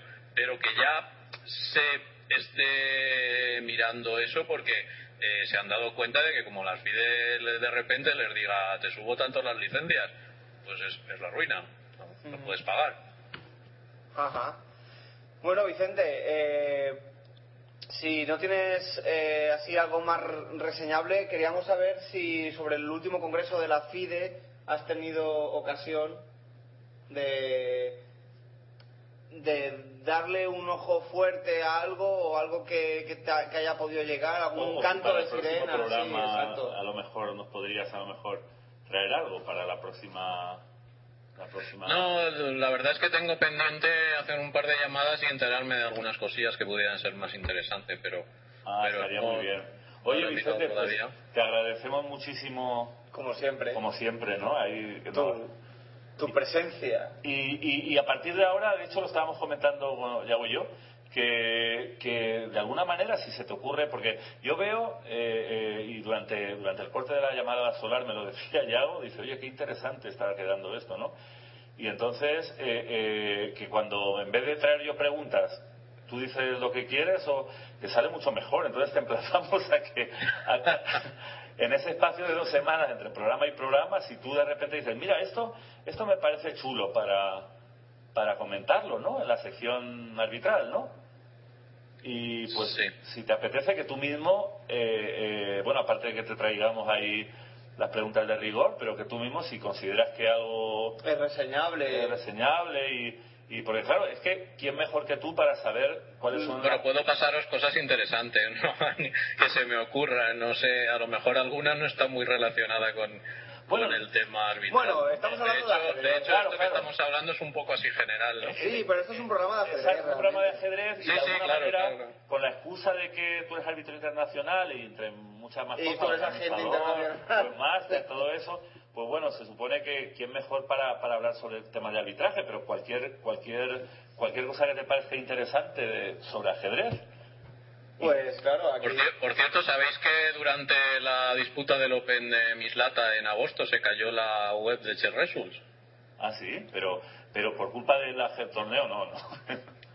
No, no, mm, no, no Sí que me funcionaba. acuerdo, yo estaba una noche esperando a ver cómo había quedado la ronda, porque Mm. yo me gusta mucho chafardear, ¿no? Hay, hay los torneos que, bueno, que conozco gente o tal, y, y sí que es cierto que yo digo, uy, eh, ¿se habrá quedado alguna partida ahí de 200 jugadas? ¿O se habrán ido Pues el, el árbitro eh, adjunto, que es Luis Martínez, que es el que maneja el programa, de repente en la ronda, no sé si estábamos en la 5 o en la 6, me dice, oye, que no puedo actualizar, que esto no funciona. Yo miro y efectivamente pues da un mensaje de error que yo en ese momento relacionaba con una vez que me dieron una licencia de baja, entonces claro, al haberme eliminado la licencia, pues daba un mensaje así parecido. Y empecé a llamar a la Federación Española, bueno, que me, oye, que me habéis dado de baja la licencia, tal. No, no, no, nosotros no hemos hecho nada y tal. Hasta que se me ocurrió mandar un mensaje al foro de los árbitros y dije, oye, me ha pasado esto, ¿alguien sabe algo? Claro, en ese momento todos los que estaban en algún torneo eh, plantaron las orejas, les abrieron los ojos y dijeron, ostras, a mí me ha pasado lo mismo. Claro, la, la web de Chess Result no funcionaba, no se podía actualizar nada. Funcionaban algunos países, concretamente eran cuatro o así funcionaban, y el resto del mundo se había caído. O sea, tú imagínate cuando no existía Chess Results, que hacías un PDF, lo colgabas en la web, ponías el enlace, pues tuvimos que preparar eso para el Open de Mislata durante, durante una ronda, y ya por la noche, a las 12 de la noche de la, de la madrugada, volvió a funcionar la web. Pero estuvimos como unas, unas 6 o 7 horas sin, sin funcionar. ¿Y a- Fue y a qué- a qué- Una caída a nivel mundial. Bueno, eso, eso demuestra que, que de lo que a veces nos sentimos orgullosos también nos hace sentirnos dependientes, ¿no? Es, a veces la tecnología eh, es tanto avance como dependencia, ¿no? Sí, la Sí, tecnología. sí, de repente se cae y estás, estás desnudo. Bueno, y, y, qué de- y qué decir de cuándo fue, la semana pasada, la anterior, cuando se nos cayó el programa, todos los Ah. medios técnicos que tuvimos Sí. que, uff, madre mía, por, por Lemón tuvimos aquí en doble Tuvimos que jaque, consultar con la NASA, por lo menos. pero nos dijeron que no habíamos pagado la cuota de agosto. Sí, eso fue. no nos podían atender. Esa caída me hizo pensar en lo, cuando hacíamos los, los torneos que no existía todo esto y ponías eh, la ronda en el contestador automático y la gente llamaba y se tragaba toda la ronda. ¿Y- y este qué pasó? La este, gente- este la ronda de ¿Eso? contestador automático. Sí, no, Oye, yo eso lo he vivido, Nuestros sí. jóvenes oyentes, Sí, que no saben lo que es eso, tomen Sí, nota. sí, sí, uy, se hacía la ronda y como la gente quería saber con quién jugaba y no había otros Pero medios. como fueran mal claro, en el o tenías torneo, una persona a quien llamar, que bueno, pues también el organizador a lo mejor tenía, podía tener un organizador que le llamaran 200 jugadores dura a cualquier hora del día para preguntarle, o una cosa que se hacía era grababas, ibas a casa y en un contestador automático grababas la ronda y la gente llamaba y se tragaba Y todo. además, además, Vicente, eso era un aliciente para jugar mejor. Porque imagínate que estabas en el tablero 40, ¿no? Entonces todo el mundo decía, no, tengo que ganar, porque si no... Sí, sí, por un momento volvimos a esos tiempos. Lo que pasa es que nosotros, como teníamos, teníamos la posibilidad a través de la web del Mislata y a través de Ajedrez Valenciano, pues bueno, de crear un PDF, de colgarlo ahí, de poner el enlace, pero, pero vamos, un incordio esto que no funciona, esto del CRS. Bueno, muy bien. Vicente, muchas gracias por estar como siempre con nosotros. Eh, nos escucharemos dentro de 15 días. Como ha dicho el Carlos García, te... 17. 17 días, sí, sí, sí, dentro de 17. Eh, como ha dicho Carlos García, eh, nada, te invitamos a que vueles libre y, y extraigas eh, tus jugos de, de Caixa y que nos ilustres con tu, con tu bonomía y, y conocimiento. Eso, eso ya, ahora que no estás grabando, eso de los jugos de Caixa luego me lo vas a explicar. ¿no? Dicho lo cual, Bueno, bueno, encantado, venga, muchas gracias. Vale, dicho, dicho lo cual, nada, te, te emplazamos a que termines de escuchar el programa porque ahora vamos a hacer un, Carlos y yo vamos a hacer una, una cosa bastante interesante que creo que te va a gustar. Oye, oye, oye. Hasta luego. Venga, hasta luego, muchas gracias.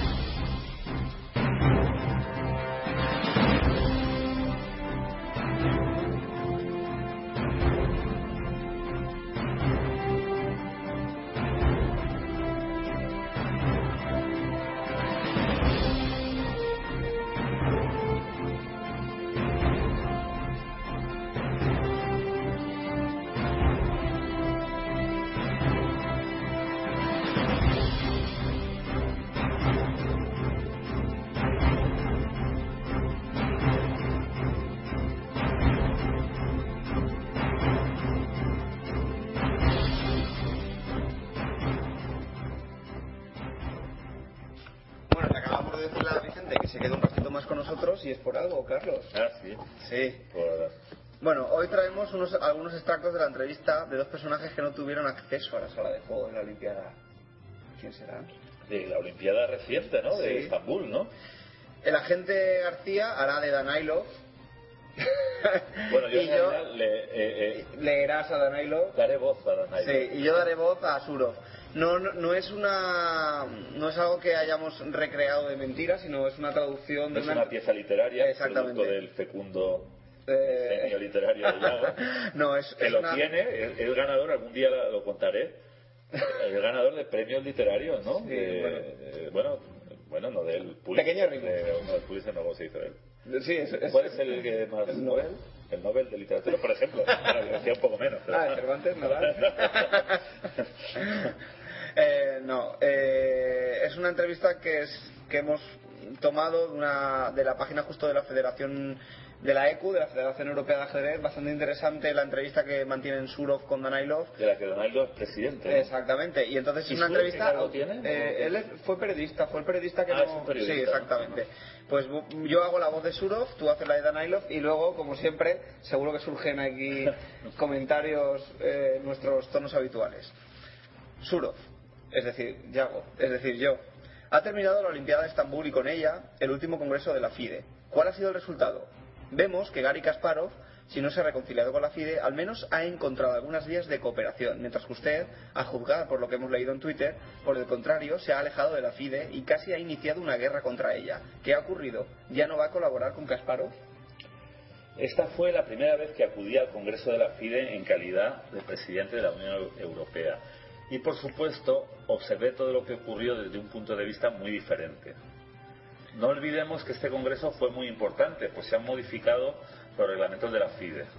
En otras palabras, se ha cambiado su constitución, lo que implica que cambia su futuro como organismo. Me quedé muy sorprendido por el hecho de que me entregaron los cambios finales del reglamento a la una de la madrugada, mientras que otros delegados recibieron el texto por la mañana, una hora antes de que comenzase el Congreso. Había muchos puntos que debatir y, sin embargo, solo unas cuantas personas sabían qué se iba a tratar, mientras que otras casi no tenían idea. Un buen número de delegados no sabía hablar inglés y, no obstante, casi toda la información estaba disponible en ese idioma. De modo que los delegados tuvieron que tomar decisiones importantes casi a ciegas, lo que de hecho es absolutamente antidemocrático. En mi caso, pedí información por anticipado, al menos para tener un día para pensar, y Short también hizo lo mismo, para tener tiempo de familiarizarse con las propuestas. ¿Por qué le enviaron tan tarde los textos? ¿Le explicaron algo? Eso ocurrió porque hay diferentes intereses y los grupos estuvieron negociando hasta los últimos minutos. Personalmente estaba de acuerdo con algunos puntos, pero había aspectos negativos. De hecho, existe una persona, Un experto. un experto en populismo, demagogia y manipulación, y esa persona eh, se llama Macropoulos. Debido a esta persona se aprobaron los cambios sin que los delegados estuviesen familiarizados con lo que estaban votando. Esta es la primera vez que presencio algo así en mi vida. La FIDE tiene que ser una organización democrática, pero en la práctica resultó ser una cosa completamente diferente. Bueno, eh, eh, Kasparov considera que los cambios aprobados pueden ser positivos. Eso no es una evaluación. Le dije que yo no estaba de acuerdo con algunos de los cambios. He protestado contra lo siguiente. De acuerdo con el nuevo reglamento, si alguna federación quiere demandar a la FIDE, eh, por ejemplo, emprender acciones legales, ¿no? Se debe hacer un depósito de 200.000 francos suizos, lo que es absolutamente inadmisible e imposible. No existe una federación tan rica como para ser capaz de hacer eso. Bueno, tal vez dos o tres en todo el mundo. Esto significa que la FIDE puede actuar legalmente, mientras que las federaciones, o sea, la FIDE puede actuar ilegalmente, mientras que las federaciones no se podrán defender. Hay también otras cuestiones. De, de- de todas formas, tenga en cuenta que en política, Kasparov y yo no formamos equipos. Equipo. Él tiene sus propios puntos de vista sus propios intereses, y los míos son diferentes. Tenemos un buen proyecto, eh, o varios buenos proyectos relacionados con el ajedrez, y, y podemos cooperar perfectamente. Pero la política ajedrecística y la FIDE son cosas completamente diferentes. Entonces, déjeme preguntarle algo. En realidad a Kasparov también se le hizo esta pregunta. ¿Va a ser candidato a la, a la presidencia de la FIDE para las próximas elecciones? Es demasiado pronto para hablar sobre eso, pero creo que no lo haré. No es tan fácil como la gente piensa. Personalmente comencé un gran trabajo en la EQ hace no mucho y tenemos muchos, pro- muchos proyectos en danza y creo que tengo que cerrar esos asuntos, lo que, re- lo que re- requerirá como mínimo un nuevo mandato. Por lo que respecta a la presidencia de la FIDE, es un trabajo muy duro y además es muy pronto. Esta pregunta no debe dirigirla a mí. No sé quién será tan ambicioso, pero lo que sé con certeza es que no voy a ser candidato a la presidencia de la FIDE. De acuerdo. ¿Y qué tiene de extraño el mensaje por Twitter en el que dice que casi tiene una guerra contra la FIDE? ¿Qué ha ocurrido? Bueno, eso es demasiado categórico. Yo no dije una guerra contra la FIDE, sino que habrá una guerra contra las fuerzas que en mi mente no trabajen para el beneficio del ajedrez o de la FIDE.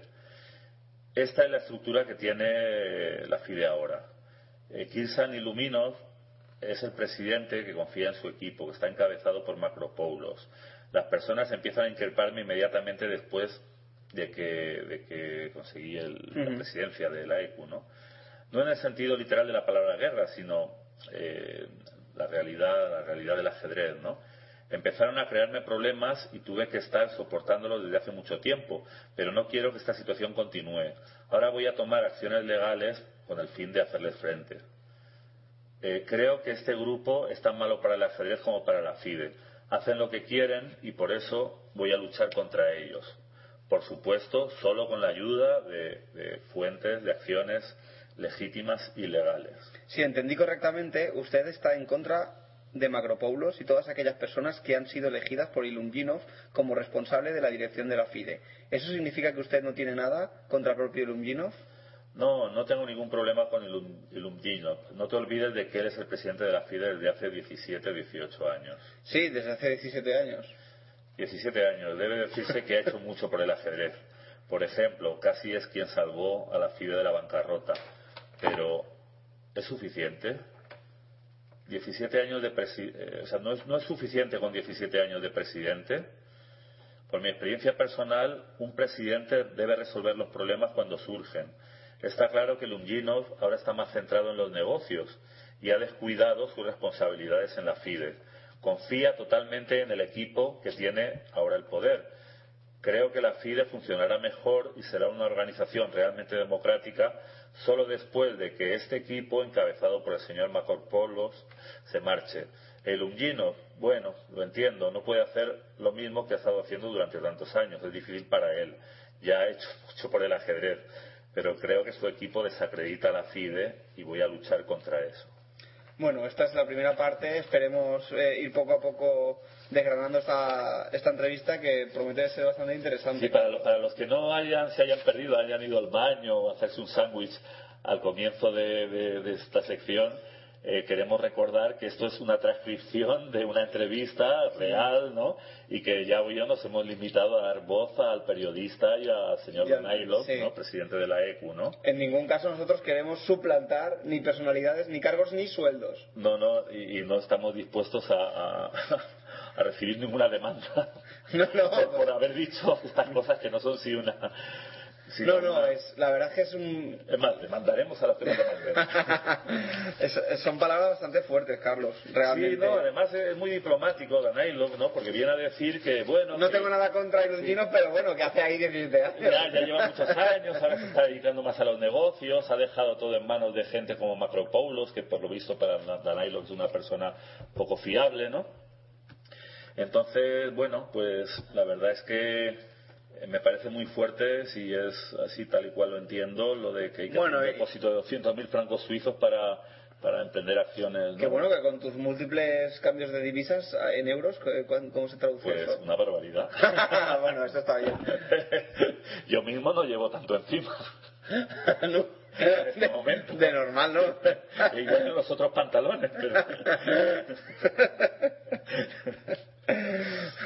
Bueno, otro, otro, continuará, ¿no? sí, continuará, o no. ¿O no?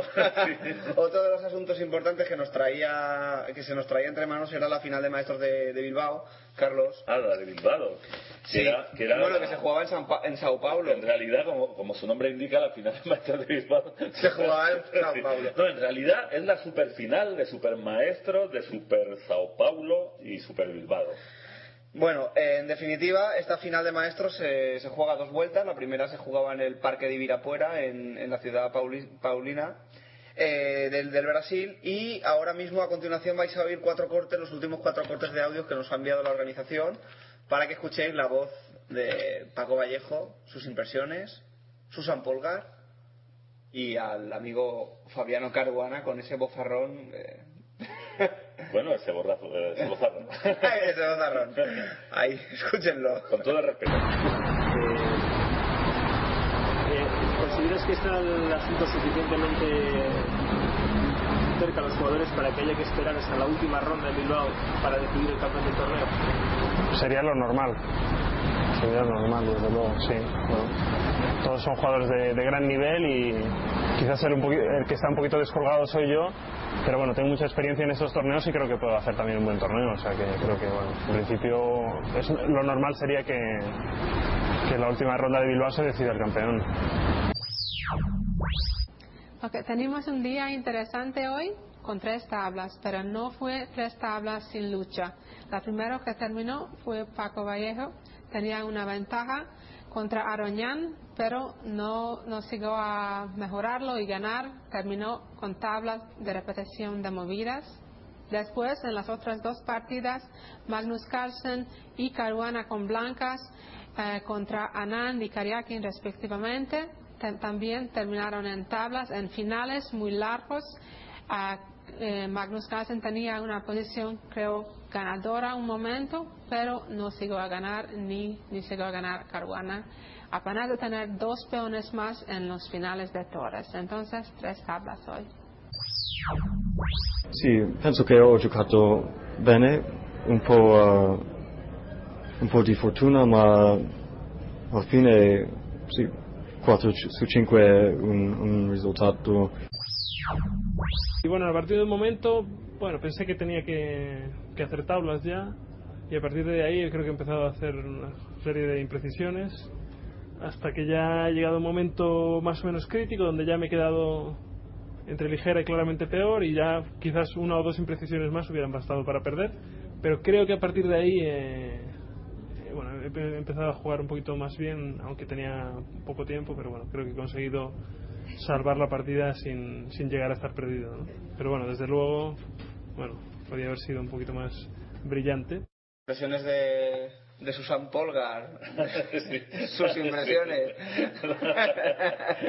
No, ¿Contamos por qué nos reímos? O, Sí, o sí, el día cuenta- de las cuen- pasas no, no, cuéntalo, cuéntalo. No, que antes lo he dicho. Y vamos a escuchar, eh, bueno, no sé qué, un corte de Paco Vallejo, vamos a escuchar su voz, vamos a escuchar sus impresiones, vamos a escuchar Susan Polgar. bueno, ha sido tan malo que espero que no lo hayan entendido.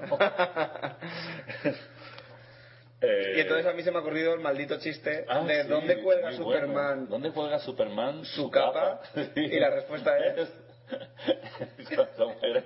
En su perchero. En su perchero, muy bien.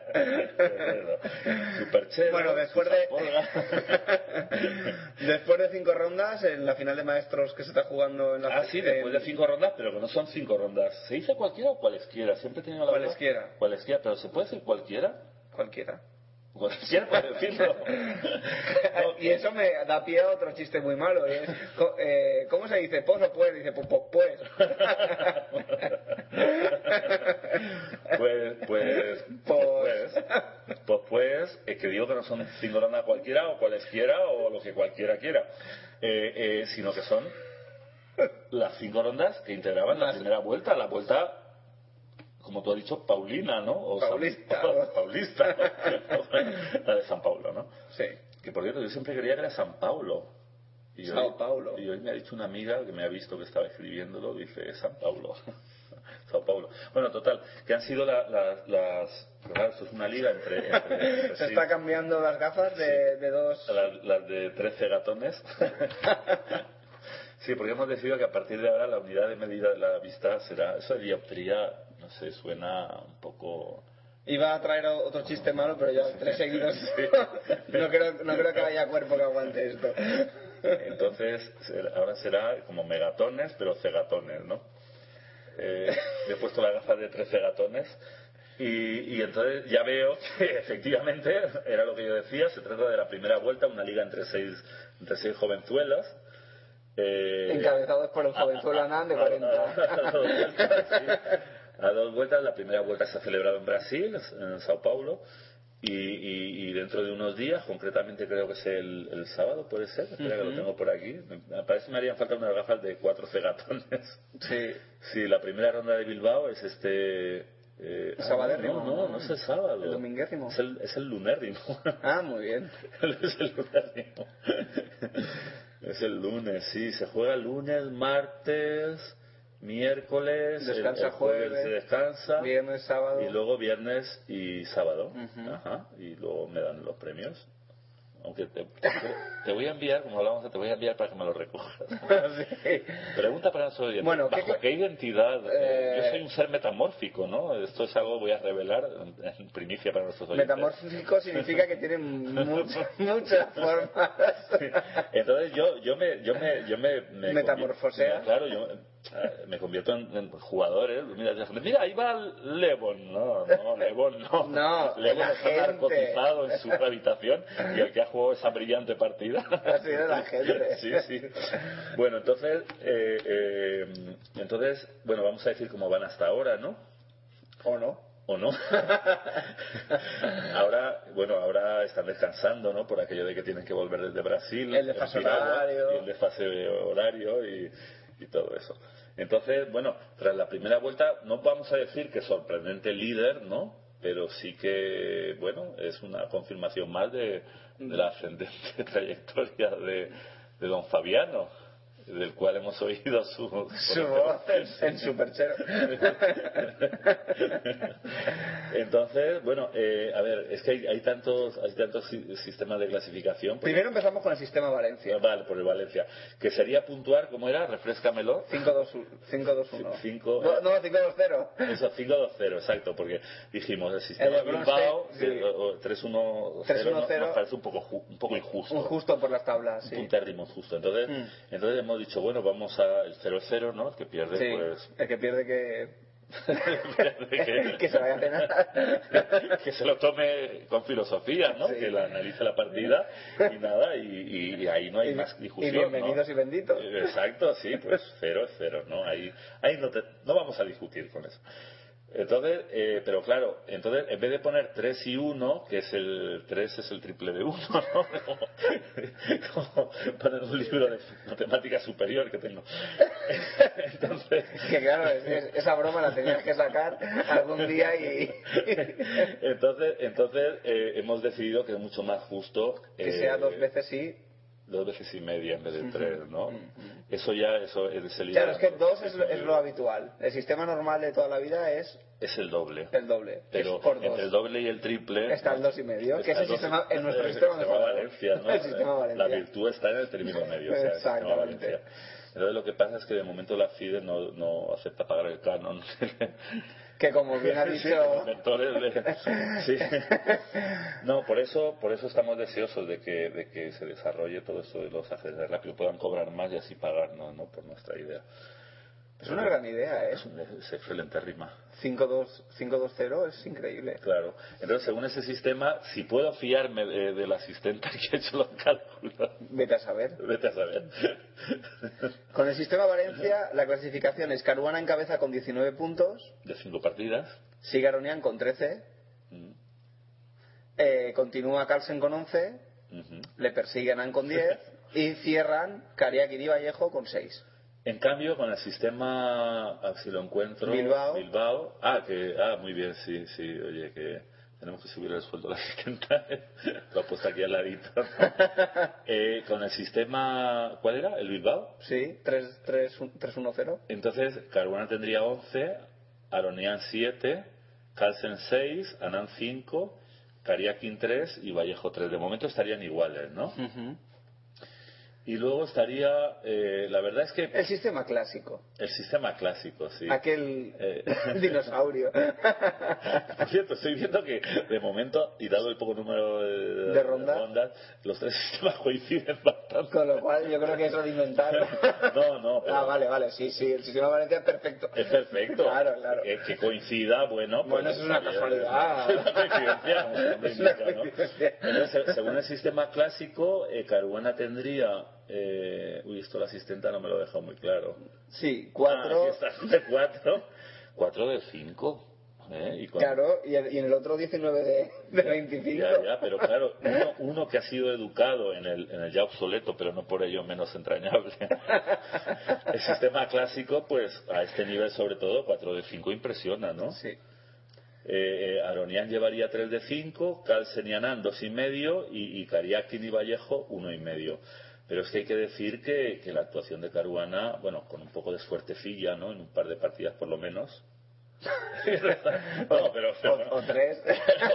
La- pero, pero bueno, sigue siendo una actuación impresionante, ¿no? memorable. Memorable. Porque Caruana, a ver, ha hecho tablas con la Aronian. La verdad es que estaba perdido, pero bueno, bastante, ¿no? O, bueno, Se había, había pasado la calle no de la perdición. otro mate en dos, Se, pero bueno, que, se había ido a la calle de la pero perdición. sí, ya estaba, ya estaba en la fase de no retorno, ¿no? Sí.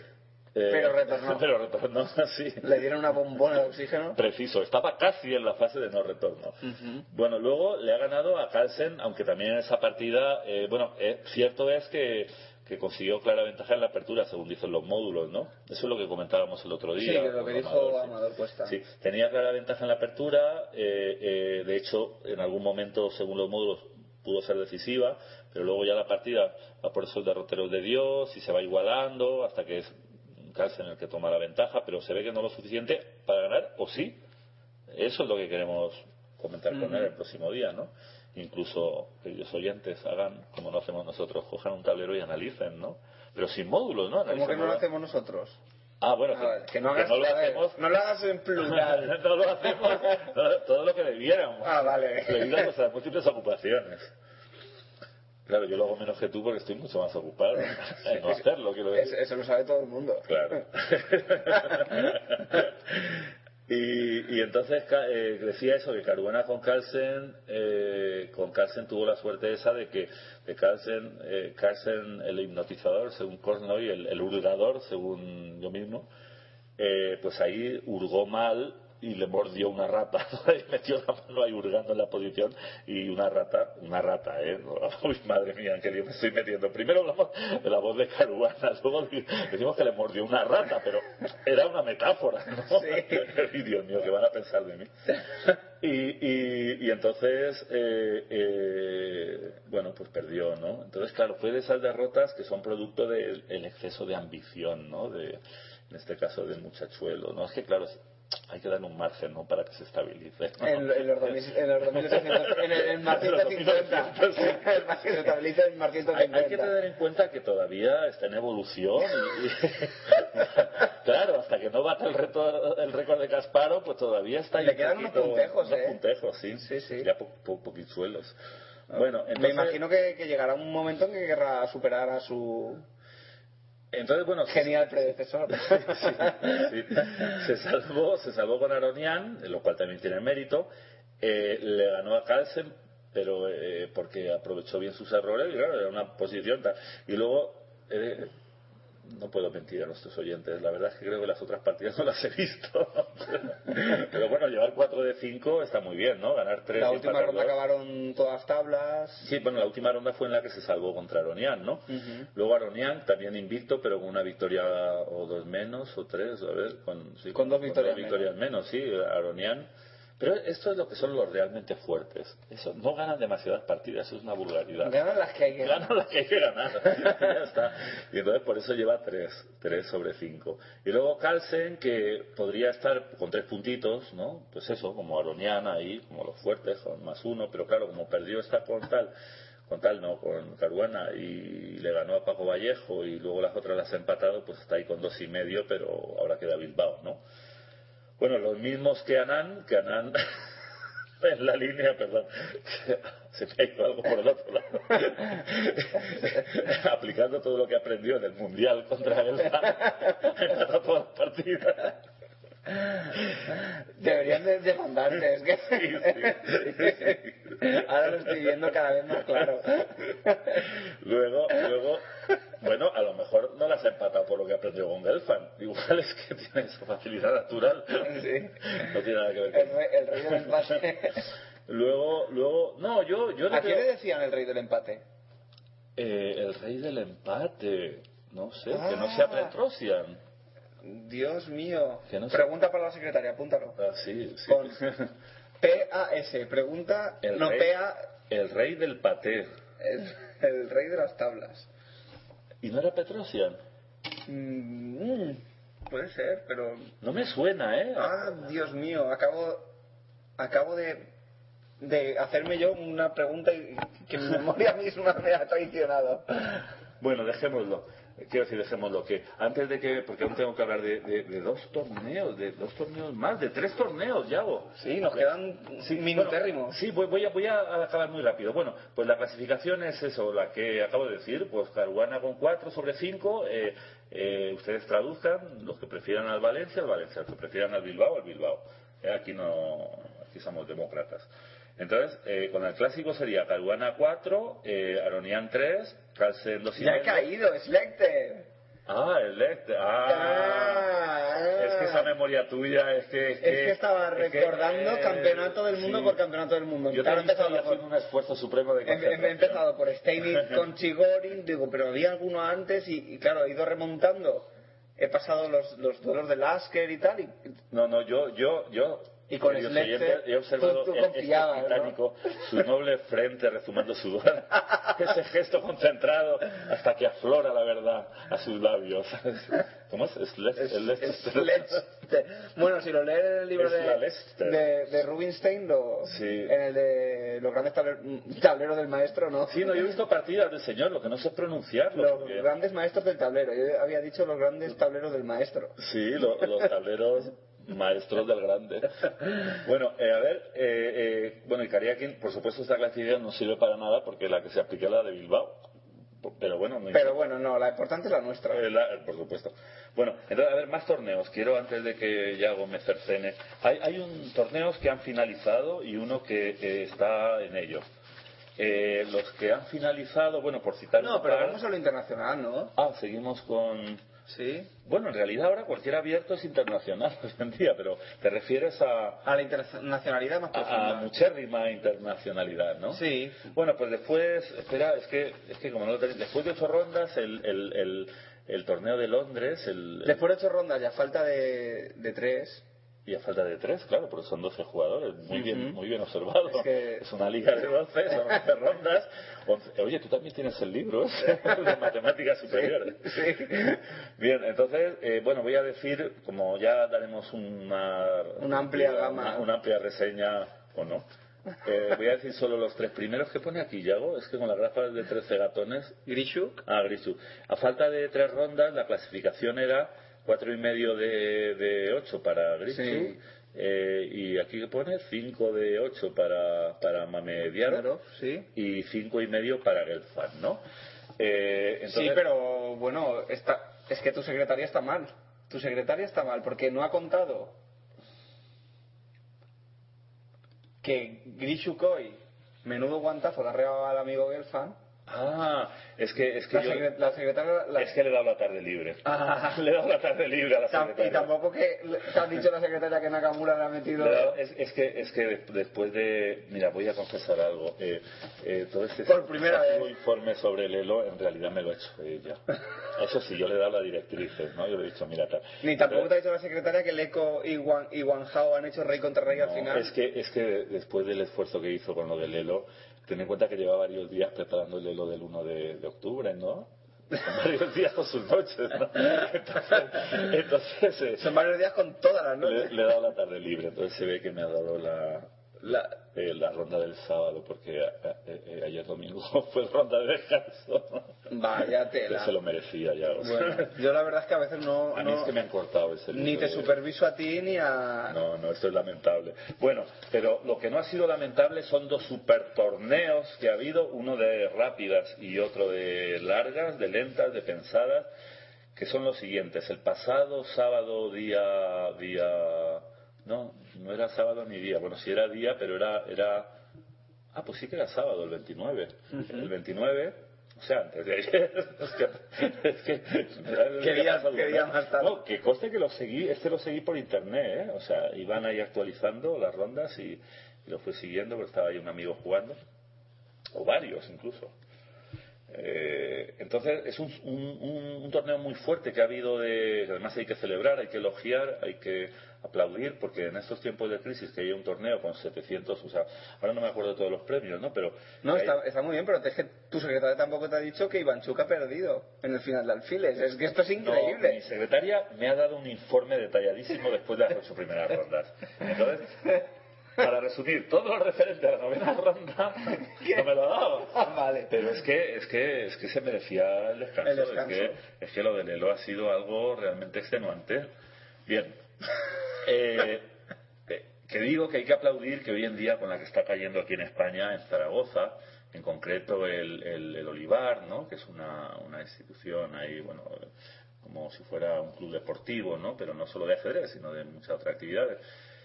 Eh, eh, haya hecho un torneo, no recuerdo ahora el detalle de todos los premios, pero la escala eran 10 premios, el, el primero eran 700 y el décimo 80.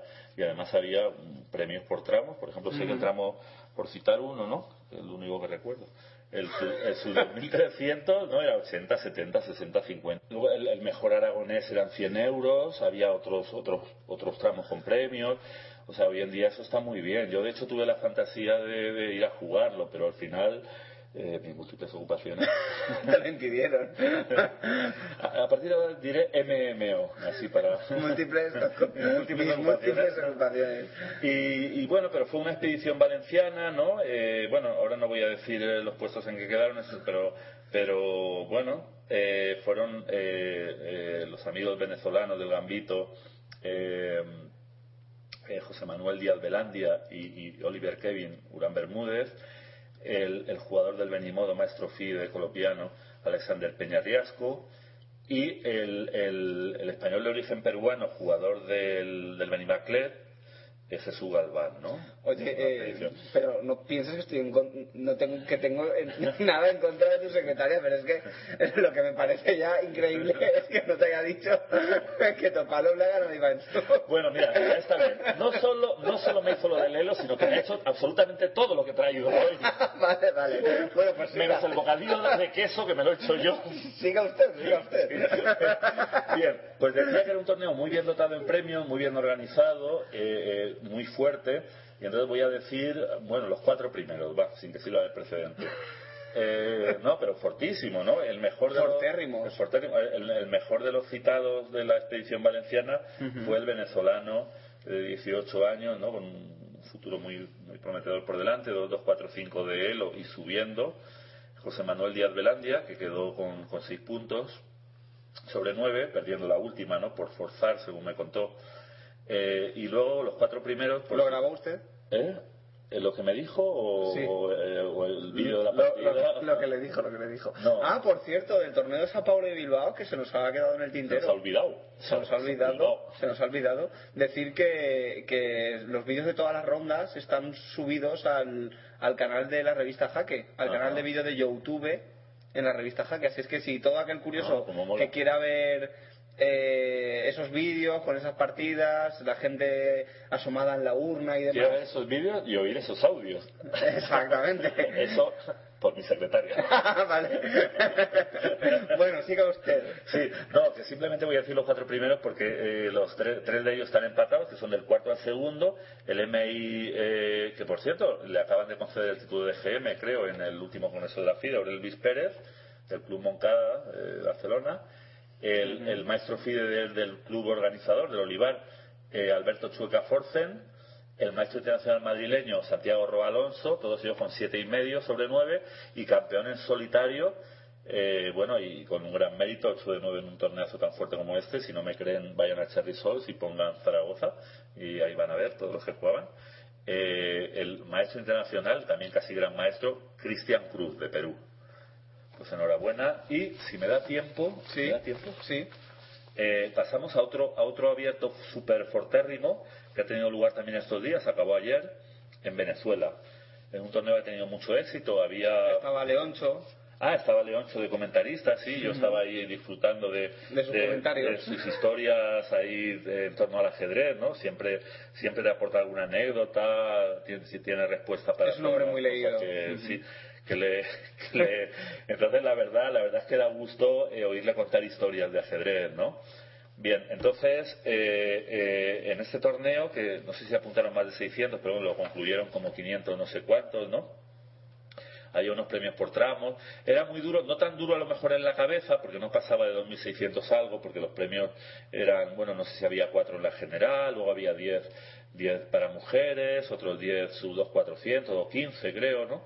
En fin, para mayor información, buscar el enlace de la página, yo por ejemplo lo he encontrado en Chessbase, en la página Chessbase España, eso estará en otros muchos sitios.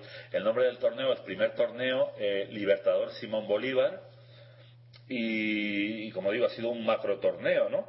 Esto puede ser una- un, un paso adelante muy importante para el ajedrez venezolano, en el que, como nos contó Leoncho, es uno de los pocos países del mundo donde hay un decreto ley apoyando o, o- o- bueno, directamente e incluyendo el ajedrez como asignatura en los colegios. No hay muchos países en el mundo que tengan eso. Parece como decía Hay recomendaciones, claro, claro. hay- No, no, pero aquí hay un decreto ley de un antiguo ministro, no sé, del 2000 no sé cuánto, dijo, que el año 2000 algo, que incluyendo el ajedrez como asignatura, o sea que eso solo es cuestión de desarrollarlo, ¿no? Eso ya es también un poco la voluntad política y, de los que están en torno al ajedrez. Pues bueno, voy a decir, si quieres, los jugadores que se clasificaron con 8 sobre 10, eh, lo voy a decir muy rápidamente, en orden ascendente, el gran maestro, bueno, todos son grandes maestros, el, el cubano eh, Aramis Álvarez, el ruso Vladimir Dobrov, el brasileño Rafael Leitao, el cubano Reinaldo Ortiz, el peruano Emilio Córdoba, y luego, si lo he mirado bien, cosa que no está clara, ya vendrían los cuatro premiados, me ha parecido que hab- que había cuatro premiados por encima de 2.400, digamos, que son el argentino Anton o Antón Kovalyov, el héroe local y número uno del ranking, eh, venezolano, gran maestro venezolano, Eduardo Iturrizaga, todos ellos con ocho puntos, ¿no? Y luego, en el primer lugar, empatados, eh, el subcampeón gran maestro uruguayo Andrés Rodríguez y, y esto me ha emocionado, el, el, el super celebérrimo, ¿se dice celebérrimo? Sí. Bueno, pues ahora voy a decir celebrísimo. y entrañable, para, ¿no? para una vez que, que, que lo dice bien. Super- por eso digo, me, me suena raro, ¿no? Eh, eh, y super veterano y super mítico jugador eh, Alexander Beliaski. Un aplauso Super para Beliaski. Eh, ambos con ocho y medio. Luego había, había una clasificación, su 2400, que ahora mismo no recuerdo bien, pero sí que la femenina, la femenina, eh, bueno, por aquello del yin y el yang, ¿no? Pues eh, claro, yo miro la general y la femenina, ya el sub no sé qué es, un no sé cuántos, eso sí, mi secretaria está de vacaciones, malo, ¿no? Sí, no, le tendrás que dar unas vacaciones porque tampoco te ha dicho tu secretaria. Bueno, bueno, bueno. Bueno, bueno. No, ha dicho tu secretaria que, que Sajrillarma Mediaro le ha ganado también a, a, a, a Linier. Ah, míralo, qué picarón. Sí. Le vas a tener que dar algo más que la tarde libre, ¿eh? Eh, sí, no, no, pero... eh, Igual le tienes que decir, eh, me despido, y te dirá, no, adiós, y tú, no, no, que, me des- que, te, que te despido. No, no, pero de verdad, es que ya te digo, menos el bocadillo de queso que me he comido antes, todo lo que traigo, todo lo que traigo, Te lo ha hecho ella. lo ha hecho ella. Bueno, entonces decía que había también una clasificación femenina en la que nuestra Ana Mat- Matnadze, eh, eh, como su apellido, primer tablero femenino de origen georgiano. Sí. eh, eh, primer tablero femenino de España, ¿no? Eh, eh, pues ha sido la subcampeona, pero con los mismos puntos y peor desempate que mi entrañabilísima Ent- Entrañabilérrima. Daisy Cori, ¿no? Que se ha llevado nada menos la nada despreciable cifra de 12.000 bolívares, que vaya usted a saber cuánto es en euros, pero... Ah, bueno, pero con... Bueno, yo con Sí, esa muy- capacidad que tengo de... de espérate un momento, creo que son como 5.000 y pico, 5.000 y pico euros, ¿no? Sí, ¿cuántos bolívares? Eh, 12.000 bolívares. Eh, y, y Ana, pues se ha llevado la mitad, ¿no? Que serían mil y pico bolívares. Eh, eh, mientras que Beliaski se ha llevado 30.000 bolívares. Ah, no, lo he dicho mal. Eh, 5.000 y pico son lo que se ha llevado Beliaski. Eso lo he mirado ayer.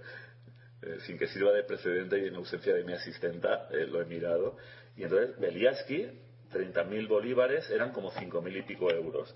Daisy, antes he dicho una barbaridad, Daisy 12.000 bolívares son 2.000 y pico euros. Y Ana, pues la mitad, mil y pico, ¿no? Entonces, bueno, con esto y un bizcocho, eh, el, torneo de Libertador Simón Bolívar, ¿no? Que ha sido muy interesante. Solo le he encontrado una pega. Bueno, entre las cosas positivas, el- el- el- el paso de gigante en el ajedrez venezolano que supone un torneo como este, ¿no? Los excelentes comentarios sobre ajedrez de, de Leoncho, eh, que ya digo que tenía respuesta a cualquier pregunta que le hacían, ¿no?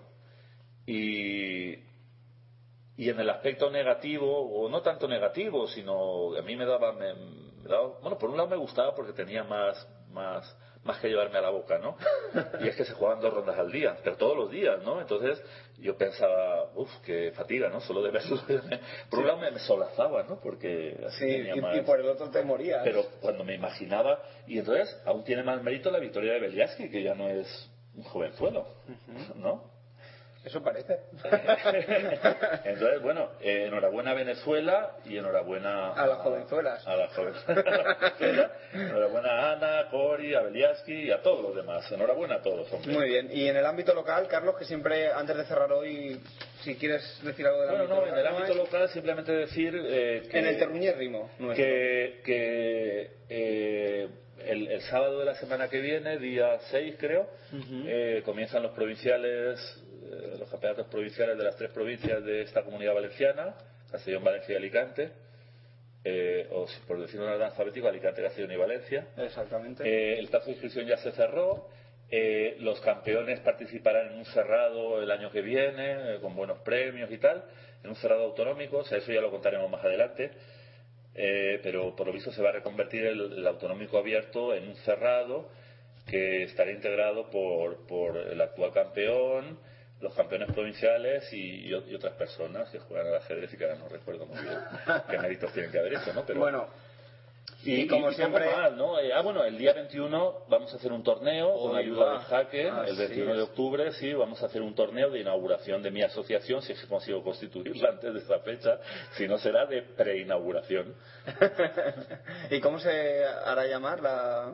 Pues si, si logro constituir la asociación, se llamará el torneo de inauguración de, de Adaval, que es el nombre de la asociación, Asociación de Ajedrecistas Valencianos, y si no, se podría llamar eh, pretorneo de preinauguración de, De la preasociación. El pre, pre, pre. bueno, y nos despedimos hasta la semana que viene, esperemos, eh, con todos ustedes. Eh, la gente García aquí a mi izquierda y yo. ¿Yo qué es? Yo, Yogo Gallac, editor de la revista Jaque. Así es que, como siempre, nuestro grito de guerra. Un, dos, tres. ¡Viva el ajedrez! ¡Viva! bueno, Carlos, y, y lo de tu secretaria ya. Ah, sí, ahora Eh, que, ahora, que, nos- ahora que no, no, no. ahora que no nos Lo que no te ha, di- lo que- y no te ha eh, dicho contar- el, el resultado de la te- última. ¿eh? Ahora que no se oye, te voy a contar lo que realmente ocurre entre mi secretaria y yo.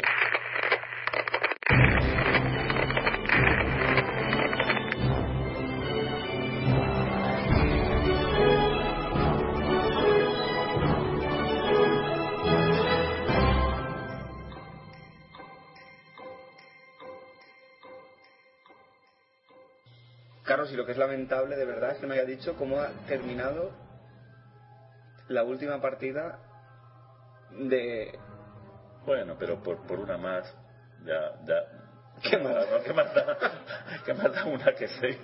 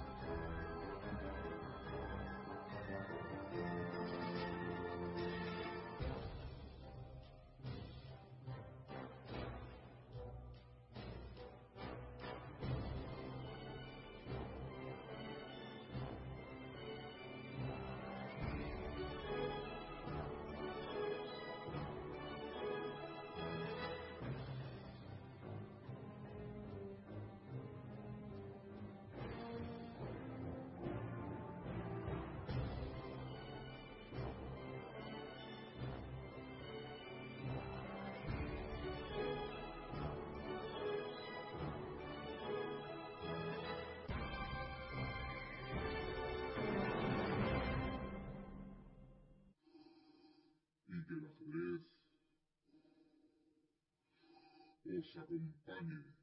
Chan, chan, chan, chan, cha, chan, chan, cha, chan.